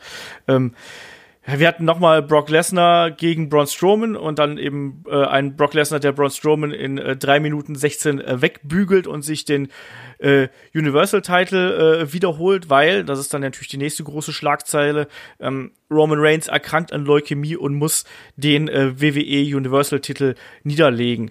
Ähm, Shaggy, das spürt man heute noch, oder? Das spürt man definitiv heute noch. Also das ist ein, ähm, ja, eine schlimme Geschichte im, im Jahr 2018 gewesen. Damit hat ja auch keiner gerechnet. Man wusste ja auch nichts von der Erkrankung im Vorfeld. Ähm, das ist schon eine, eine krasse Geschichte, die einen auch erschüttert hat und man tatsächlich auch Gänsehaut hatte, als man dieses Segment da gesehen hatte. Das war schon heftig. Ähm, dann ganz kurz eine Frage, weil ich ja das Ereignis gar nicht geschaut habe, mir tatsächlich auch nicht durchgelesen habe. Wieso ging das Match nur so kurz? Brock Lesnar gegen Braun Strowman. Weil es ein Brock Lesnar gegen Braun Strowman Match war. Es gab davor noch irgendwie einen Beltshot, glaube ich, und das war's dann aber auch. Und dann. Äh, Ach so, ja. da gab's den. Da doch, ich hab's gelesen. Da gab's, da gab's den Angriff, genau. da gab's den Angriff von von äh, Baron Corbin noch und solche Sachen. Damit hat man es dann verkauft, dass ein äh, äh, Braun Strowman so geschwächt ist, dass er sich nicht mehr wehren konnte. Und dann gab's die übliche Lesnar-Show. Ne? Ja, schon ganz schön und dumm. Und dann war's das. schon ganz schön dumm, muss man sagen. Ja, das war, obwohl man mit Braun Strowman jemanden hat, den man ja eigentlich wirklich hätte gut aufbauen können zum Superstar, zu einem Topstar zumindest, hat, war, hat man Brown ja im letzten Drittel des Jahres wohl ziemlich kaputt gemacht, den Charakter so ein bisschen. Schauen wir mal, ob er sich davon wieder erholen mhm. kann. Es sieht ganz gut aus, aber äh, wird schon schwerer. Ja, also ich meine, jetzt geht's ja beim Royal Rumble tritt er jetzt gegen äh, Brock Lesnar an. Wir werden mal sehen, äh, wie die Geschichte dann ausgeht. Ähm, oder vielmehr, wie lange Brock Lesnars Vertrag dann wirklich läuft, weil ich glaube, da steht einfach drin, wenn Brock da ist, dann ist er Champion. So, zack, bumm, aus. Äh, wir haben dann noch die Survivor Series natürlich, die eigentlich so in der Gänze ganz ordentlich war. Wir hatten da einen wirklich, also wie ich fand, einen richtig, richtig starken ähm, Main-Event mit äh, Brock Lesnar gegen Daniel Bryan. Wir hatten ein richtig gutes Match mit äh, Ronda Rousey gegen Charlotte. Nur die Survivor Series Matches haben da mal wieder enttäuscht. Chris, wie hast du hier die Veranstaltung gesehen? Weil ich fand den Event eigentlich ganz ordentlich, so, so in der Gänze. Nur eben total merkwürdig, dass bei der Survivor Series die Survivor Series Matches nicht so toll sind, wie man sich das denkt. Ja, ja, das hat mich auch so ein bisschen genervt, weil ähm, ich mochte es eigentlich, dass so in den letzten Jahren wieder so ein bisschen äh, der Schritt zurück zu den traditionellen äh, Survivor Series Matches äh, getan wurde.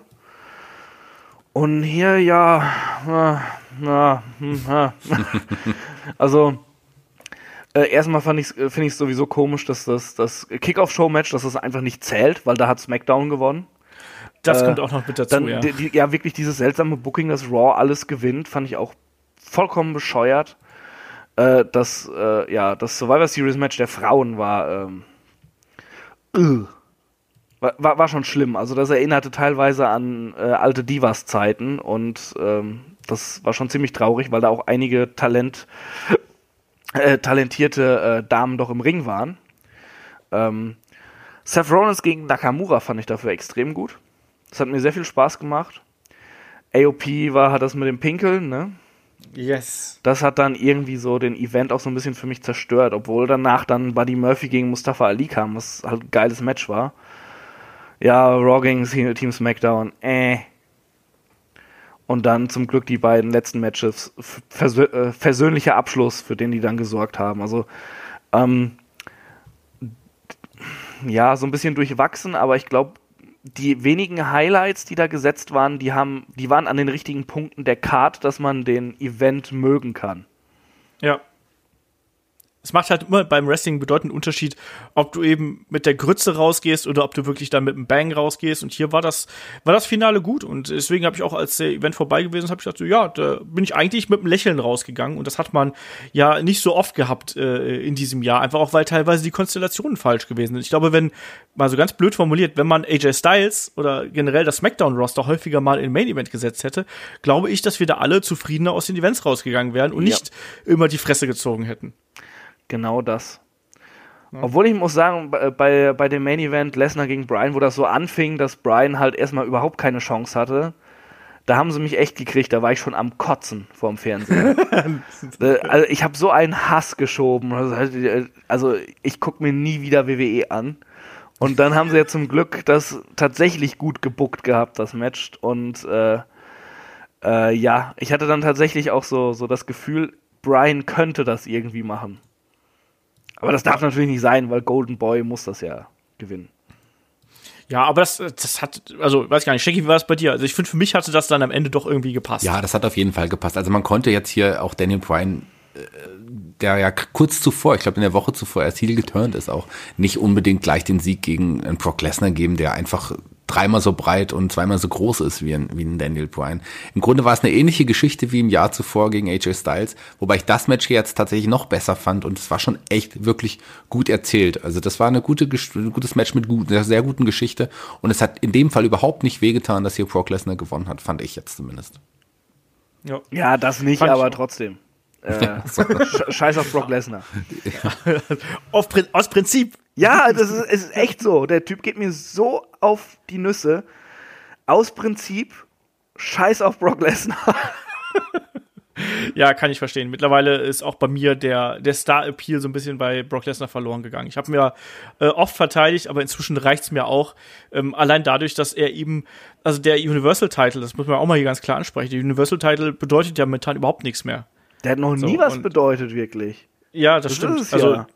Sie haben es in den ganzen Jahren nicht geschafft, dem Ding mal irgendwie eine Bedeutung zu geben. Ist das nicht was, was ich eigentlich auch zu, sagen wir mal, 80 Prozent momentan durch das, durch das ganze Roster frisst. Diese Problematik, dass äh, der, der Gürtel nicht, oder dass die Gürtel im Allgemeinen oftmals nicht genug äh, äh wertgeschätzt werden, nicht genug präsentiert werden. Also man hat so das Gefühl, dass der IC-Belt, der bedeutet was. Äh, man hatte auch eine Zeit lang das Gefühl, dass die Tag-Team-Titles hier und da äh, mal was bedeutet haben und dass der Women's-Title was bedeutet hat, aber man schafft das nicht durchgehend, oder? Ja. Also ich, ich würde jetzt sagen, die WWE Championship bedeutet was, der Intercontinental Championship und äh, die SmackDown Women's Championship. Ja. Momentan. Und Cruiserweight würde ich auch noch mit dabei packen. Ja, gut, äh, Cruiserweight äh, für uns äh, Kacknerds auf jeden Fall. Aber äh, für, für den normalen Mainstream-Wrestling-Fan wahrscheinlich eher nicht. Ja, gut, das sind ja auch die kleinen Männer, die können das nicht so gut. Ne? Und so. Nein, aber du, wahrscheinlich, wahrscheinlich hast du recht, ja. Also natürlich im, im, äh, im großen Ansehen ist wahrscheinlich der Cruiserweight Belt dann eben äh, interessant, aber eben dann mehr auch nicht. Ne? Also das Jahr wurde dann natürlich auch noch abgeschlossen mit TLC, wir haben es gerade gesagt, das ist hier unser Endpunkt, äh, den wir da quasi setzen. Ähm, auch ein durchaus ordentlicher Pay-Per-View. Das war ein durchaus solides Ding, was da abgeliefert worden ist. Klar, auch mit Höhen und Tiefen, muss ich dazu sagen, aber ähm, da waren schon einige starke Matches dabei, also allen voran ähm, das, das äh, Tables, Ladders and Chairs Match der Frauen natürlich. Wir hatten ein geiles Match zwischen AJ Styles und Daniel Bryan, also wen wundert's, ne? Und äh, insgesamt war das schon eine solide Sache. Auch wieder Ronda Rousey und Nia Jax. Ich fand ich äh, überraschend gut, muss ich leider sagen, Chris. Äh, die beiden haben irgendwie nicht Chemie zusammen. Ich kann mir das nicht genau erklären, wieso, aber irgendwie funktionieren die beiden ganz ordentlich zusammen. Insofern äh, war das zumindest. Ist ja schön für Nia Jax, dass sie mal einen Gegner hat, mit dem sie funktioniert. Das freut mich. ja. ja ähm, aber ansonsten war das, war das ein guter Event zum, äh, zum Abschluss. Ja, und da sind wir eigentlich auch schon durch äh, mit dem, äh, mit dem Pay-per-view-Rückblick so ein bisschen. Und ja, eigentlich muss man sich jetzt ja mal fragen, so ja, was sind denn unsere unsere Lichtblicke, die wir hier sehen? Weil wir waren ja doch schon sehr positiv, äh, sehr negativ. wir waren ja sehr, sehr positiv. Wir waren sehr positiv im Vergleich zu dem Jahr.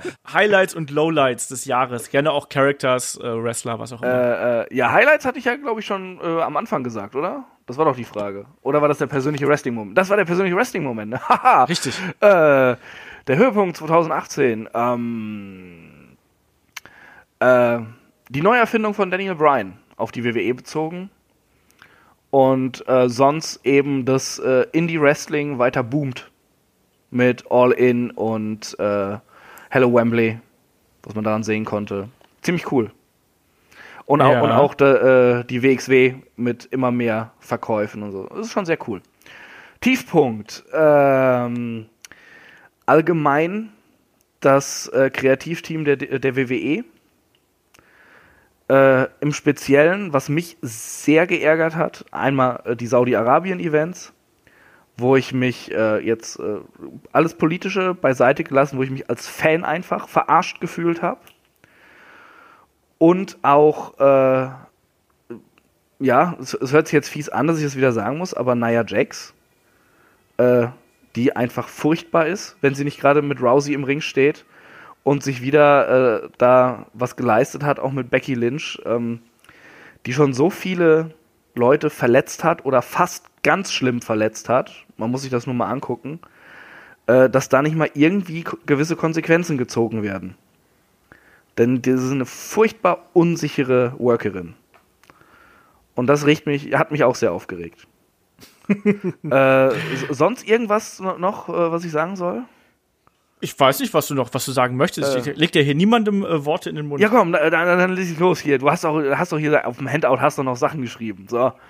Ja, ich muss ja selber erstmal noch meine eigene Frage beantworten. Ähm, ja, dann mach das. Für, für mich eindeutig äh, Star des Jahres ist äh, Becky Lynch irgendwie, weil die, die hat mich absolut. Ach, jetzt sind wir schon beim Star des Jahres wieder. Du ja, natürlich, das waren ja die Höhepunkte und die Tiefpunkte.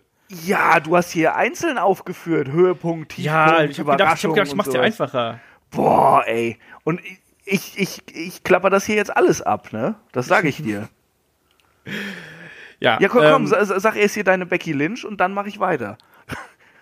Nee, du hat, hat, hat man ja auch jetzt schon einiges gesagt hier, ne? Also bei mir ist auch so ein Daniel Bryan finde ich nach wie vor äh, absolut fantastisch. Ähm, ich finde es interessant, wie äh, wie unterschiedlich jetzt inzwischen die Shows da irgendwie äh, ja bei Raw und SmackDown, wie unterschiedlich die präsentiert werden und wahrgenommen werden. Also dass das SmackDown inzwischen ja einfach unterhaltsamer und wirklich auch besser ist von von den 20 Charakteren als als Raw und bin da eben auch mal gespannt, wie sich das äh, im nächsten Jahr entwickelt. Gerade auch, es wird ja gemunkelt, dass man SmackDown eventuell zur zur A-Show pushen wird. Ähm, da bin ich sehr neugierig drauf, äh, wie das weitergeht. Und ansonsten, ich kann einfach nur hoffen, dass man ein bisschen mehr Kreativität und ein bisschen mehr äh, ja, Sorgfalt äh, in die Geschichten und in die Kontinuität irgendwie reinbringt, weil das ist etwas, was überhaupt nicht geht. Ich hatte dieses Jahr so viele Fremdschämen-Momente wie, glaube ich, noch nie zuvor. Also selbst zu ganz schlimmen, ähm, weiß ich nicht, New Generation Zeiten oder sonst irgendwas, habe ich mich nicht so verarscht gefühlt wie hier. Also da wir hatten, wir hatten den Kind als Tag Team Champion, wir hatten die die Pinkel-Attacke von äh, von von Drake Maverick, wir hatten, äh, was hatten wir noch Schlimmes? Wir hatten noch ganz viele andere. Wir hatten Bobby Lashley Sisters und all sowas. Und ich glaube, das, was mich bei äh, WWE am meisten in dem Jahr wirklich berührt hat, war die Leukämie-Erkrankung von Roman Reigns. Und das ist schon ja. eigentlich eine bittere Pille, wenn das das Produkt ansonsten nicht schafft, einen irgendwie emotional zu erreichen. So, Shaggy, jetzt bist du dann. Du darfst auch den Rundumschlag machen. Ja, im Grunde habt ihr Ich bin aber noch nicht fertig, das sage ich noch. Ne? Im Grunde, trotz allem habt ihr im Grunde schon fast alles gesagt. Also ich muss es nicht wiederholen. Es war wirklich ähm, vielleicht das schlechteste WWE-Jahr, seit ich schaue, muss ich sagen. Ich meine, klar hat man früher ganz schlimme Stories gehabt als Kind, aber da hat man noch mal drüber weggesehen. Ganz komische Geschichten. Aber das heute, dieses Jahr war einfach auch nicht gut. Ich würde gern ähm, das, also Becky Lynch habe ich schon hervorgehoben und, und so weiter. Das habt ihr alles auch gesagt, Daniel Bryan, klar, so wer jetzt ist. Kam aber auch beides erst Ende des Jahres. Ähm, ich würde gerne mal ganz kurz meine Meinung zu Naya Checks kundtun. Das habe ich ja tatsächlich eigentlich noch nie so richtig gemacht. Ich ähm, habe sie am Anfang oft verteidigt, aber ich muss sagen, Naya Checks kann echt glück, glücklich sein, dass äh, sie Tamina Snook an ihrer Seite hat, weil das, glaube ich, die einzige Workerin ist, die noch schlimmer und schrecklicher im Ring ist als sie. Ähm, von daher also naja, Jax geht gar nicht, gar nicht mehr. Bitte weg mit ihr. Die kann nichts, die kann nichts im Ring, überhaupt nichts. Die ist ähm, nicht charismatisch, die gibt ganz, ganz schlimme Interviews, Interviewsegmente, das kann sie auch nicht. Die kann einfach nichts. Das tut mir sehr leid für sie, weil sie sehr sympathisch wirkt, so, aber äh, die ist ganz schlimm. Also für mich ist sie tatsächlich dadurch jetzt auch, auch weil sie so präsent war in den letzten Wochen, ähm, ja zum Lowlight des Jahres geworden, tatsächlich. Das ist mein Tiefpunkt 2018 neben diesen ganzen Writer-Sachen. Ansonsten Höhepunkt hatte ich vorhin schon gesagt. Ähm, ja, das war's im Grunde. Überraschung ist auch gleichzeitig äh, wirklich die Selbstneuerfindung von Daniel Bryan und auch die von Becky Lynch. Das sind auch für mich die Überraschungen des Jahres. Tatsächlich. Was ich ganz besonders finde, ich habe aber in diesem Jahr einen neuen Liebling gefunden. Ich habe ja lange äh, keinen wirklichen Liebling gehabt, aber ich bin 2018 voll und ganz überzeugt vom neuen, meinem neuen Lieblingswrestler und das ist niemand Geringeres als Kota Ibushi. Sehr schön. Chris. Kann man schon mal nehmen, ne? Ja. Kann man machen. Ja. Äh, Überraschung äh, äh, hatte ich noch nicht gesagt. Da, da würde ich halt auch einfach das Comeback von Daniel Bryan nehmen, weil äh, ich glaube, das kam für uns alle irgendwie aus dem Nichts und äh, war einfach toll. Ähm, MVP 2018 ähm, teile ich jetzt tatsächlich mal auf. Ich sag äh, bei den Frauen ganz klar Becky Lynch. Aber wirklich ganz klar. Und bei den Männern obwohl AJ ein sehr tolles Jahr hatte und verdienter Champion war und den, den SmackDown-Brand getragen hat, äh, sage ich Seth Rollins, weil dieser Typ hat, seit, hat Anfang des Jahres vor WrestleMania so richtig Fahrt nochmal aufgenommen, begeistert die Leute, zeigt immer wieder, dass er eigentlich ein Main-Eventer ist und in der Midcard verschwendet ist, hat nie ein schlechtes Match, ist super charismatisch und ist ein absolutes Workhorse Äh, fantastischer Wrestler, der eigentlich unbedingt Lesnar die Zähne in den Hals treten sollte, um Universal Champion zu werden. Neuer Liebling. Äh, ich habe viele Lieblinge, auch wenn sie oft nicht gut gebuckt werden und ich mich dann aufrege. Aber äh, dieses Jahr neu dazugekommen ist auf jeden Fall Buddy Murphy. Ähm, mhm. Was der äh, in der Zeit gemacht hat, wo er nicht im TV war, vor 205 Live, ich habe keine Ahnung, aber äh, im Ring super, fantastische Ausstrahlung. Du siehst diesen Typen und denkst dir, das ist ein Star. Und äh, also zu Recht momentan Cruiserweight Champion, ganz, ganz großes Talent. Ich möchte auch, ja, möchte auch noch ganz kurz einen Wrestler ähm, erwähnen, den ich noch ganz vergessen habe. Jemand, der es im Jahr 2018 nach langer Verletzungspause wieder zurück in den Ring geschafft hat und der es gleichzeitig auch geschafft hat, für ganz, für nur ganze zwei Wochen interessant zu sein. Und das ist niemand anderes als Dean Ambrose. Ist der nicht, also, der war zwei Wochen super, ich weiß nicht, wer es geschafft hat, zwei Wochen wirklich super interessant nach seiner Rückkehr. Und dann plötzlich geht er wieder mir zumindest am Arsch vorbei. Ich weiß nicht, wie er es geschafft hat. Ich meine, das ist bei euch, glaube ich, so wie ich euch einschätze, nicht, nicht anders. Ambrose ja. ist ohnehin halt einfach langweilig. Tut mir leid.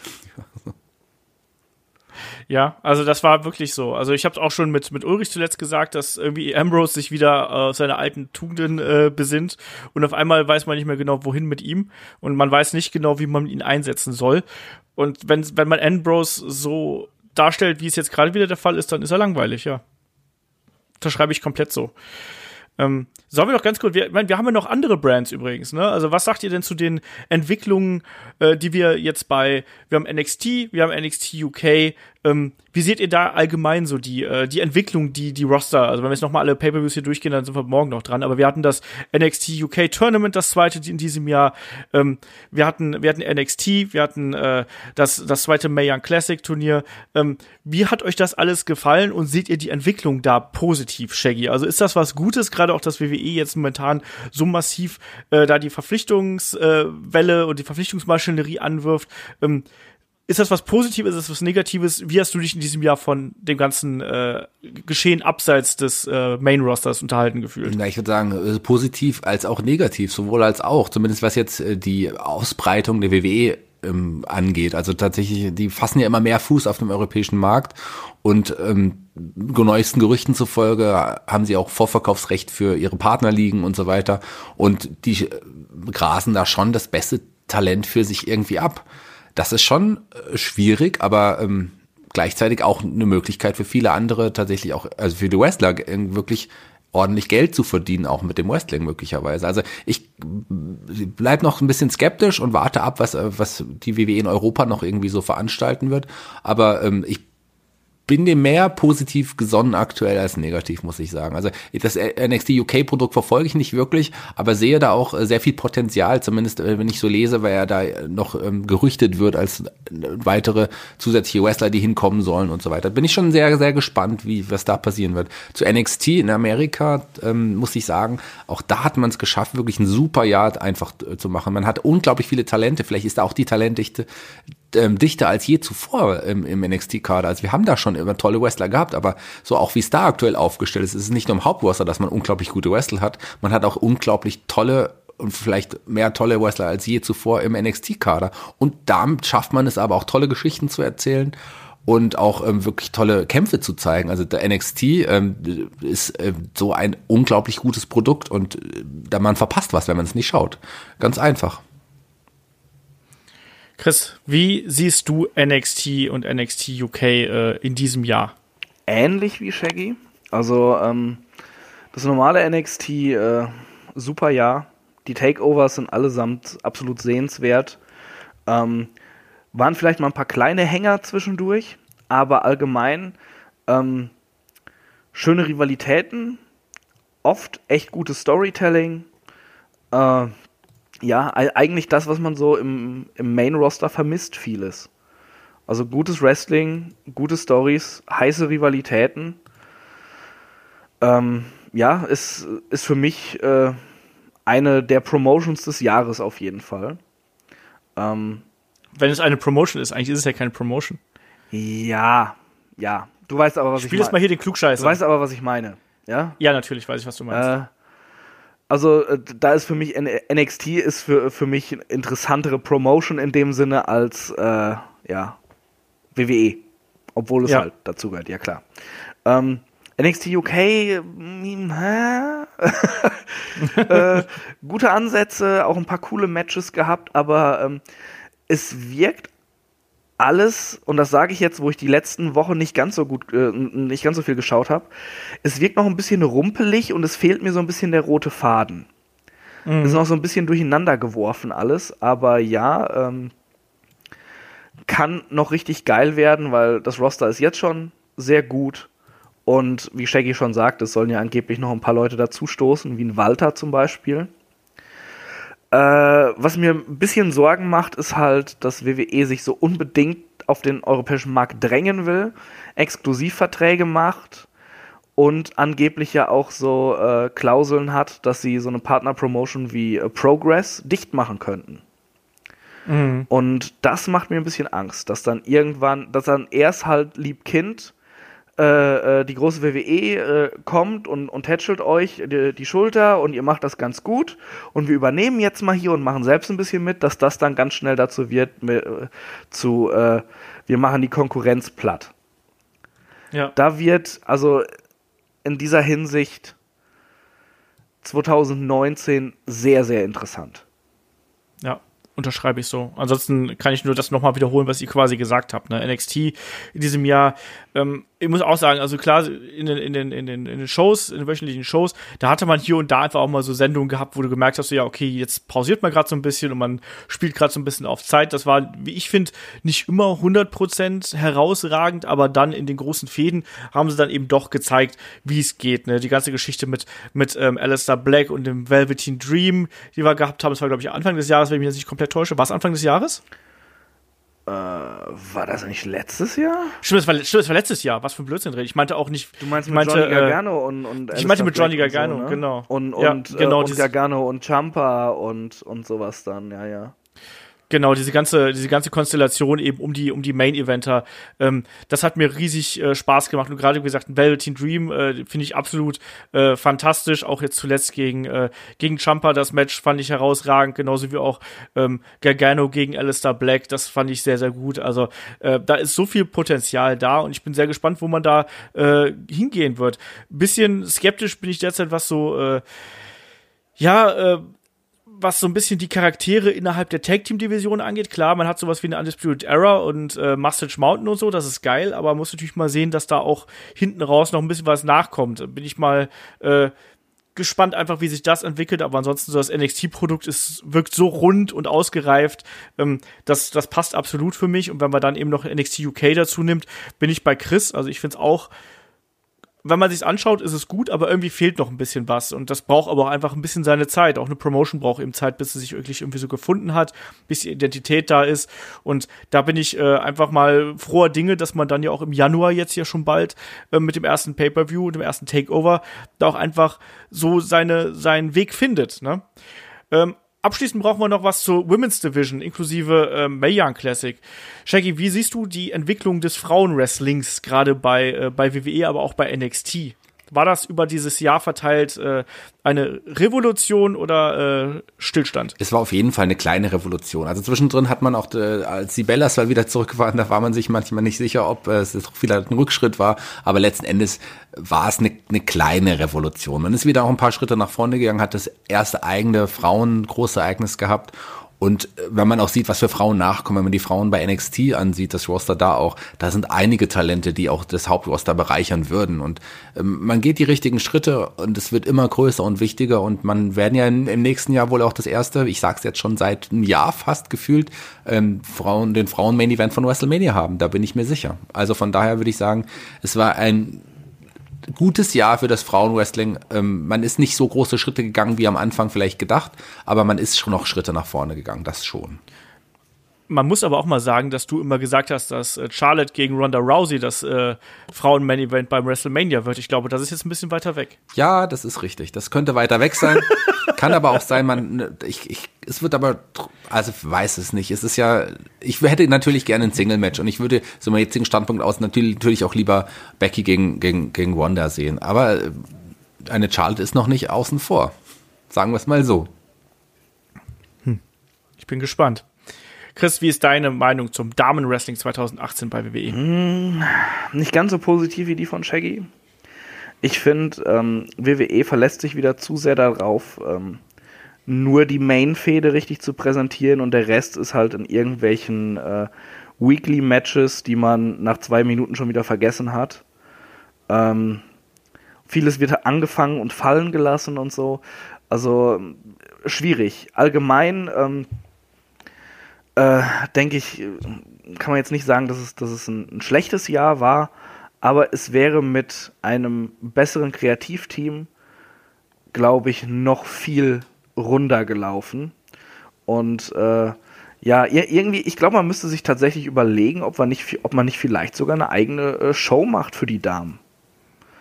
Denn äh, das Roster ist relativ groß und dann jeden, der nicht gerade in, in der Main-Fehde ist, für die nur Platz ist, wirklich im TV, äh, dann in so einem Six-Man- oder, oder Six-Women-Tag-Team-Match zu verbraten, ist halt auch mal so, äh. Und ja, also ich bin mal gespannt, was es noch wird. Äh, Rousey, muss ich sagen, der, das hat sich bei mir schon sehr abgenutzt. Aber ich hoffe jetzt einfach drauf, dass äh, Becky den Women Rumble gewinnt und äh, Rousey fordert bei WrestleMania. Denn da habe ich Bock drauf.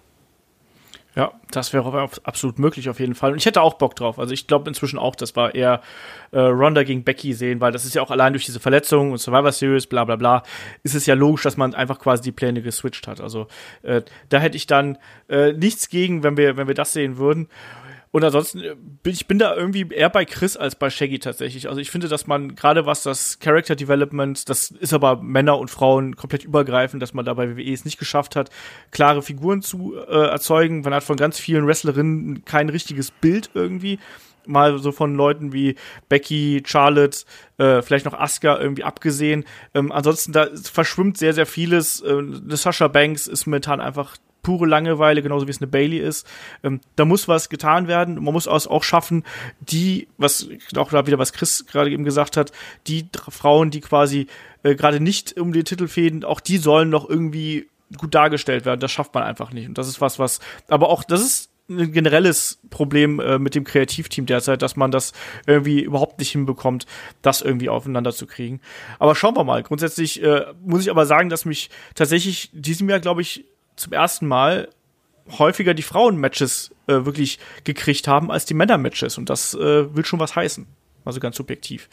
Ähm, ja, dann sind wir, glaube ich, auch hier mit dem äh, Rückblick durch, würde ich sagen. Ähm, schreibt uns gerne, was waren eure Höhepunkte, äh, was sind eure Highlights, Lowlights, wer sind eure äh, Lieblingswrestler, natürlich auch gerne aus den Indie-Promotions oder wie auch immer. Schreibt uns das ähm, bei YouTube direkt ähm, unter die äh, unter das Video oder natürlich dann auch an fragen@headlock.de oder äh, ja schreibt uns bei Facebook. Ihr wisst, wie ihr uns erreichen könnt. So, und an der Stelle machen wir jetzt hier tatsächlich ein äh, Mini Break, weil wir verabschieden den Chris. Der Chris muss auf ein Konzert ähm, und hat sich aber trotzdem vorher noch Zeit genommen hier für uns. Äh, ja, ich hatte das Konzert nämlich komplett vergessen. Das ist mir gestern Abend eingefallen. äh, äh, ja, es war sehr schön mit euch beiden hier äh, nochmal zurück auf das Jahr 2018 zu blicken, also auf das Wrestling-Jahr zumindest. Äh, und äh, wünsche euch noch viel Spaß bei den ganz bestimmt sehr, sehr coolen und intelligenten äh, und cleveren Fragen von unseren ganz, ganz tollen Hörern, die uns jetzt auf jeden Fall auf Patreon oder Steady unterstützen, weil ich ihnen so Honig ums Maul schmiere. Macht's gut Habt, äh, habt frohe Weihnachten, guten Rutsch, was auch immer, wann auch immer Olf hier den Podcast online stellt. Ciao. Tschüss. Tschüss ja, jetzt ist Chris raus, jetzt können wir gar nicht mehr fragen, zu welchem Konzert er geht, aber wir wünschen ihm auf jeden Fall viel Spaß bei Florian Silbereisen. oder? Helene Fischer war es, oder? Helene Fischer. Äh, ja, die Fragen stehen an. Ne? Fragen.headlock.de, Vista ist die zentrale E-Mail-Adresse, Instagram haben uns inzwischen auch ein paar Leute geschrieben, äh, ansonsten äh, Facebook und äh, YouTube und so weiter und so fort, wisst ihr alles.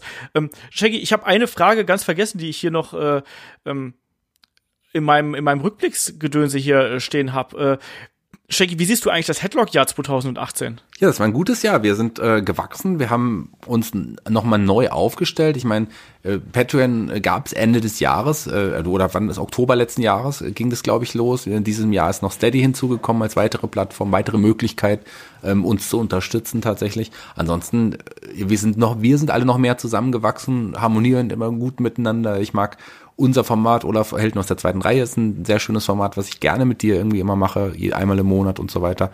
Wir haben das Gastspiel neu in dieses Jahr hinzubekommen, was unsere Patreon und, und, und Steady-Hörer natürlich kennen und lieben, hoffentlich. Ja, das war ein schönes Jahr, ein schönes, interessantes Jahr. Wir haben uns ein bisschen weiterentwickelt, muss ich sagen. Wir haben uns anders aufgestellt und ich glaube, wir sind ein gutes Team und wir werden und können weiter wachsen. Ja, also es ist auf jeden Fall ein, äh, ein erfolgreiches Jahr 2018 für Headlock gewesen. Also es ist, es geht voran und es wird immer größer und das macht auch äh, natürlich auch den, den Spaß an der Sache aus. Ich merke das ja auch, es kommen immer mehr Nachrichten rein und immer mehr äh, drumherum. Ähm, ihr merkt ja auch, wir, äh, wir liefern ja auch immer hier stetig Content ab und entwickeln uns da auch immer weiter und wollen da auch vor allem immer mal was anderes bieten, ähm, als das äh, ähm, vielleicht manch anderer Podcast machen würde. Äh, ich hoffe, ihr habt da einfach weiter Spaß dran und bleibt einfach dann hier dabei. Ähm, wir geben auf jeden Fall da äh, weiter, weiter Vollgas und gucken mal, was alles im Jahr 2018 passiert. Also da äh, sind, laufen auch schon die Planungen, die ersten Themen sind auch schon gemacht und wir wollen da auch mehr mit euch noch interagieren. Ähm, da wird aber auch noch einiges passieren und äh, ja, ihr werdet einfach sehen, was da demnächst auf euch zukommt. So, und jetzt dann zu den äh, Fragen. Ganz kurz ähm, nochmal, ich wollte noch ganz kurz, Entschuldigung, dass ja. ich jetzt unterbreche. Ich weiß, du magst es nicht so. Ich höre das immer, wenn du es bei Wenns David macht, dann, dann höre ich immer, dass die Stimme von Olaf dann noch ein bisschen ruhiger wird. Ähm, was ich eigentlich sagen wollte, mir hat Headlock ja auch ermöglicht, äh, zum Beispiel beim Tryout der WWE da dabei zu sein. Also dank Headlock konnte ich da hinter die Kulissen blicken oder auch generell bei den Shows in Köln und Frankfurt war ich äh, hinter den Kulissen. Also es, ähm, ich glaube, das ist ohne Headlock wahrscheinlich so nicht so schnell möglich gewesen wäre. Und auch dafür möchte ich Danke sagen und auch danke euch, dass ihr uns unterstützt und uns dadurch auch die Möglichkeit gibt, dass wir sowas auch machen können. Genau, also natürlich auch einfach äh, ja Reichweite äh, produziert quasi dadurch, wir werden einfach größer und dadurch werden wir einfach bekannter. Ich merke auch, wenn man so mit anderen Leuten spricht, dann so, ja, Headlock, ne? So, ah ja, cool, ja. Genau das ist das. Also äh, bleibt da gern dabei und ja, solche Sachen, das ist auch das, was ich gern noch äh, häufiger machen würde, wenn das äh, die Zeit zulässt und die Möglichkeiten zulässt. Also mal gucken einfach, wo da der, der Weg hinführt. Also ich bin da für jede Schweinerei, was äh, das Format hier angeht, offen und hoffe einfach auch, dass da äh, ne, die entsprechende Unterstützung dabei ist. Ne? Aber ich denke, glaube, das wird schon so kommen. So, jetzt aber zu den Fragen, Shaggy. Jetzt zu den Fragen. Aber jetzt zu den schnell. Fragen aber schnell. Genau, der Marvin schreibt über fragen.headlock.de und er hat sich nämlich letztens ähm, alte Shows von NXT angeschaut und hat da beispielsweise festgestellt, dass ja WWE durchaus Storytelling äh, äh, ja im Matches beherrscht und zum Beispiel, dass da auch ein Seth Rollins mal ohne ein, äh, ja, ohne seinen Finishing Move ausgekommen ist, sondern einfach mal so einen äh, Pin platziert hat. Und ähm, seine Frage ist, ähm, was würdet ihr sagen, wenn in Raw und SmackDown ein Umbruch stattfindet und ein paar Wochen einfach mal sowas passiert? Also zum Beispiel, ja, dass ein Seth Rollins beispielsweise nicht gegen einen Dolph Ziggler per Stomp gewinnt, sondern einfach irgendwie überraschend einrollt oder mit einer anderen Aktion äh, da äh, kontert und so den Sieg holt. Ich habe gar nicht das Gefühl, dass das so das Problem ist, Shaggy, oder? Also ich habe da mir das durchgelesen, dachte mir so, ja, das passiert doch eigentlich schon gelegentlich mal, aber ich glaube, das liegt an der Masse an Matches, die man so von den einzelnen Akteuren sieht, dass einem das gar nicht mehr so auffällt. Ja, man muss aber trotzdem sagen, so Unrecht hat er nicht. Also ich glaube schon, dass 90 Prozent aller Matches durch äh, den Finisher eines jeweiligen immer entschieden werden. Und klar ist es dann was Besonderes, wenn sowas mal auch nicht passiert. Von daher finde ich das gut. Generell ähm, sollte äh, das Wrestling aber mehr mit Überraschung arbeiten. Das ist ein, ein schöner Reiz immer, wenn was Überraschendes passiert im Wrestling. So ist ja wirklich alles vorhersehbar, auch durch dieses 50-50 Booking und alles weitere.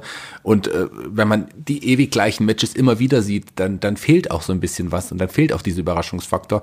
Und wenn man mehr, irgendwie, wenn man mehr diesen Wow-Effekt hat, dann macht das Wrestling auch nochmal interessant interessanter. Klar, muss da einiges passieren in nächster Zeit. Ja, ähm, ganz klar. Ich meine, sowas gehört dann eben auch immer mit dazu.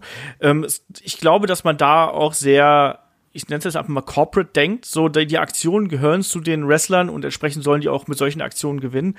Ähm, ja, aber trotzdem natürlich, klar, solche, solche anderen Ideen und solche anderen äh, wechselnden Finishing Moves ähm, gehören natürlich auch dazu. Früher war das ja noch, äh, finde ich aber auch eigentlich fast noch schlimmer, weil früher hatten die meisten Wrestler auch nur eine Finishing Move und äh, den haben sie dann halt eben immer, immer und immer wieder gezeigt. Also ich meine, wer alte Hulk Hogan oder Ric Flair Matches mal gesehen hat, die sehen ja wirklich aus wie äh, wie Abziehbilder irgendwie.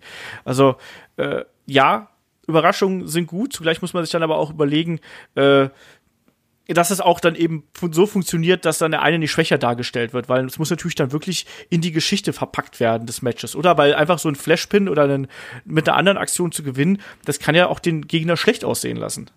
So ist es, genauso ist es. Ähm, aber also die Wrestler haben ja heutzutage, wie du es gesagt hast, meistens auch noch ein, inzwischen auch noch einen Aufgabegriff, den sie zum Beispiel auch zeitweise nutzen. Die haben ja oft zwei Finisher, die sie, die sie benutzen. Das finde ich schon, finde ich, finde ich schon vollkommen okay. Und klar hat man früher oft auch die, aber man hat früher auch die Jobber-Matches gehabt, wo man natürlich mit dem Finish auch gewinnen konnte. Und heute ist es ja auch so, gerade bei großen Ereignissen, aber auch in den Weeklies, dass die, die Wrestler erstmal wieder auskicken aus den Finishen und dann aber trotzdem durch den gleichen Finisher irgendwann dann doch besiegt werden. Von daher, ähm, ich sehe seh auch so, dass das nicht das Problem ist, aber ähm, ist es auf jeden Fall eine wirklich noch eine Möglichkeit, auch Überraschungen zu senden. Und ich meine, äh, Marvin war jetzt in dem Fall überrascht und es hat ihm gefallen. Von daher hat die WWE doch dann auch das erreicht, was sie möglicherweise erreichen wollte damit. Ja, ganz genau das. Äh, der Rooster fragt noch, nicht der Red Rooster, hoffe ich. Ähm, äh, wenn du Wrestler wärst oder ihr Wrestler wärt, welches Gimmick hättest du oder hättet ihr dann am liebsten? Ja, Shaggy, du hast doch mal Wrestling trainiert. Du hast dir doch garantiert dann auch schon ein Gimmick überlegt, oder? Nee, so weit war ich nicht, aber also ich bin nicht jemand, der dann irgendwie vorausdenkt. Ich, ich glaube, ich wäre. so wie im, im normalen wie im Leben. Im normalen auch, Leben ja. einfach so. Ich lebe in, in, in, in den Tag hinein und schaue, was kommt. Ähm, damit bin ich immer gut gefahren. Nee, aber ähm, das ist eine gute Frage. Das weiß ich nicht. Ich glaube, ich wäre wär gern ähm, ein arroganter Heel, weil das glaube ich, äh, das könnte ich gut.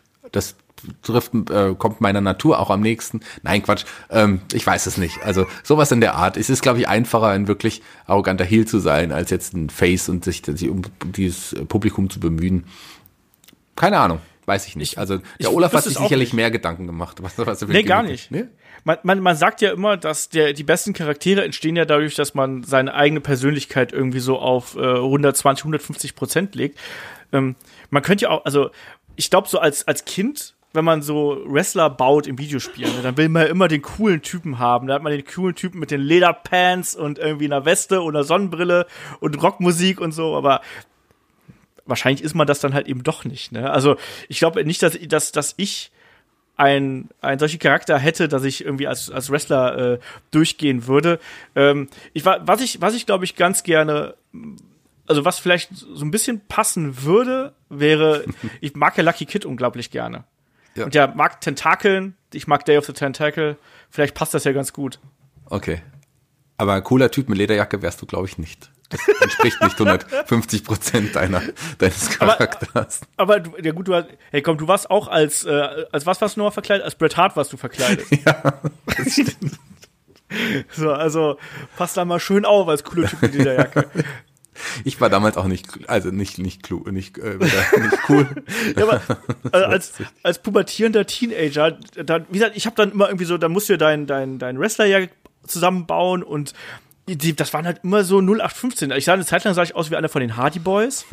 So würde ich heute auch nicht mehr rumrennen. Also, weiß ich nicht. Deswegen glaube ich, wahrscheinlich wäre ich irgendwie einfach so, wahrscheinlich wäre ich eh nur ein Jobber. Shanky, wärst du nicht auch ein Jobber? Ich wäre, glaube ich, lieber Manager. Dann müsste ich nicht im Ring stehen und so viele Verletzungen riskieren.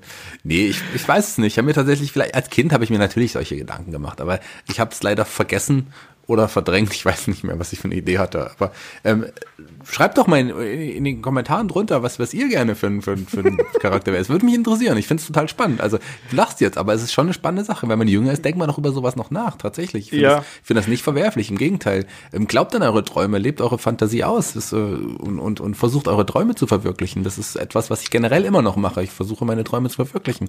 Und wenn jemand den Traum hat, Wrestler zu sein und schon grobe Ideen hat, warum nicht? Ja, also ich glaube, irgendwie träumt ja träumt jeder davon, dass er irgendwie so ein legit Tough Guy ist, wenn er in den Ring kommt, weißt du? Dass alle alle aus alle Zuschauer springen äh, in die Luft und einen Meter zurück, weil sie so Angst vor ihm haben, dass sie ihm eine reinhauen. Weißt du, irgendwie früher wird überhaupt noch hier Steve Austin sein oder sowas in der Richtung. Oder ja, so cool wie The Rock. Ja, eher da als Velveteen Dream zum Beispiel, wobei jeder den cool findet. Das stimmt. Ach ja, na, der Rooster hat auch noch eine andere äh, kreative Frage gestellt, nämlich äh, gründet eine eigene Promotion. Welche fünf Wrestler würdet ihr verpflichten und warum? So was ähnliches hatten wir schon mal. Jetzt können wir mal überlegen, was wir daraus machen, Shaggy. Naja, wenn ich fünf Wrestler verpflichten dürfte und egal wen, würde ich sagen, auf jeden Fall The Rock, Steve Austin, Hulk Hogan,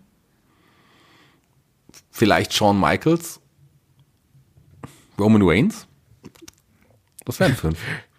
Ja, du müsstest dir dann nur noch den äh, Sponsor aus Saudi-Arabien holen, glaube ich, oder? Wahrscheinlich, den bräuchte ich dann, aber mindestens einen noch Sponsor aus Saudi-Arabien, weil ich wahrscheinlich auch die, ja gut, außer Roman Reigns sicherlich die Top, äh, die anderen wären super, also mein Roman Reigns, der wird auch ein paar Millionen kosten, aber die anderen wären sicherlich noch deutlich teurer. Garantiert. Äh, ja, also wenn, wenn Shaggy hier auf den offensichtlichen, offensichtlichen Name Value geht, dann gehe ich mal so auf, äh, auf aktuelles irgendwie so äh, Workrate Talent. Äh, Kenny Omega, Walter, ähm, ja, und jetzt wird es dann schon wieder ein bisschen schwieriger. Ich glaube, dann würde ich tatsächlich noch einen Alistair Black mit reinnehmen. Velveteen Dream, glaube ich, würde ich mit reinnehmen und Seth Rollins. Ich glaube, das wären jetzt so die Namen, die mir so spontan einfallen würden. So, Damit hast du ähm, bewiesen, dass du ein größerer Nerd bist als ich auf jeden Fall.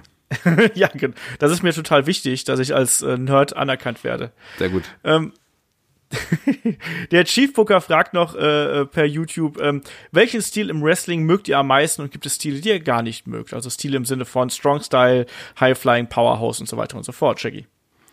Ähm, ich mag kein Deathmatch Wrestling. Im Grunde schaue ich mir auch nicht an. Äh, habe ich auch tatsächlich noch nie so wirklich gesehen. Klar habe ich auch Matches gesehen, aber nie, war ich nie wirklich Fan von. Ansonsten mag ich es ja, wenn es wirklich auch äh, alles in der Show irgendwie ist. Ich mag es, wenn, wenn alle Facetten des Wrestlings irgendwie gezeigt werden.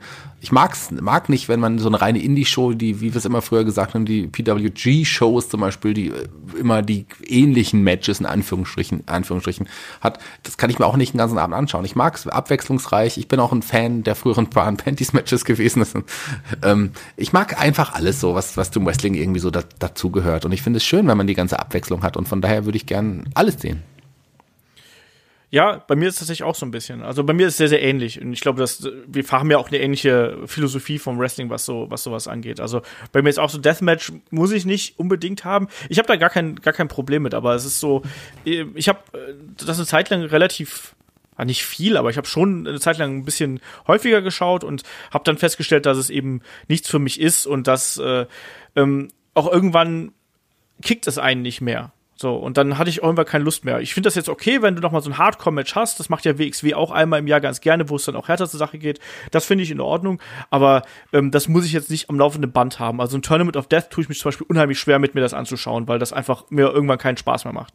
Äh, ansonsten bin ich da auf Shakys Seite. Also ich mag, ich mag gerne äh, alle Facetten und dann kommt es auch auf meine Tagesform an. Und äh, mal sage ich mir so, ja, ich hätte gern, ich hätte gern irgendwie Strong Style oder ich hätte gern irgendwie so dieses Hard Hitting, dann schaue ich mir dann irgendwie New Japan Event an.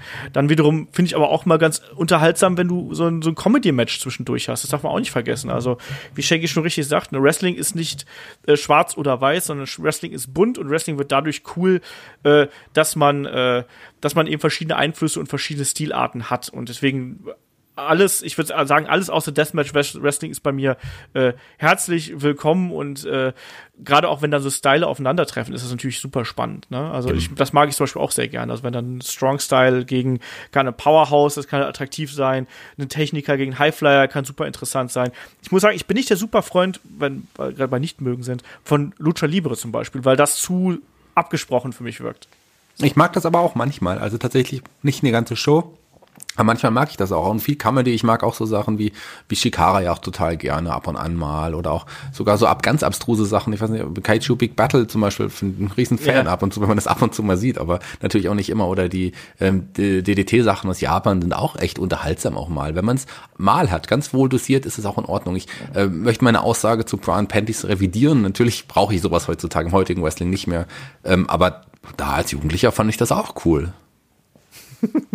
ich fand das schon damals langweilig, zumindest meistens, je nachdem, wer dabei war. Äh, aber naja. Nee, aber wie gesagt, ich, ich bin da, ich bin da auch relativ, relativ offen. Je aber nachdem, wer dabei war? Ja. okay. Man hat da ja auch so seine Ansprüche und so.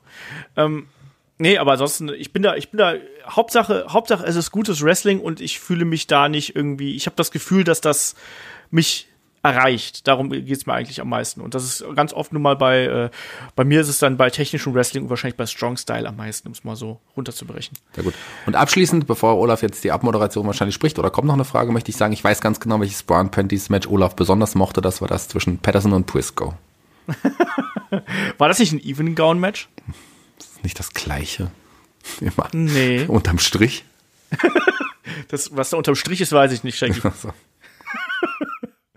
So. Ich glaube, mache aber wirklich, bevor es hier komplett abdriftet, mache ich, glaube ich, wirklich die Abmoderation. Und in der nächsten Woche geht's dann weiter mit dem Gastspiel. Da begrüßt euch dann der gute Shaggy zusammen mit dem äh, noch besseren äh, Daniel Malmann von Doggy Dog und die beiden quatschen über äh, Wrestling-Merchandise, was Wrestling mit Musik zu tun hat und ja, auch mit ganz viel aktuellem Zeitgeschehen. Also äh, gerne mal reinhören. Das war eine sehr spannende Diskussion, die die beiden da geführt haben. Das steht dann nächste Woche auf dem Plan. In dem Sinne, Shaggy, wir sind durch mit einem weiteren Jahr Headlock. Yay! Ja, schönes Jahr, tolles Jahr. Ansonsten, was Headlock betrifft, wie wir es eben schon gesagt haben, wir hoffen, dass das Jahr 2019 äh, besser wird im WW-Geschehen. Da sind wir doch guter Dinge, weil viel schlimmer kann es tatsächlich nicht mehr werden. Ganz genau das. Shaggy hat das passende Schlusswort gesagt und ich sage damit, macht's gut, bis nächste Woche. Tschüss. Und einen guten Rutsch euch allen. Genau, das auch. Einen guten Rutsch, frohes neues Jahr und überhaupt. Bis denn.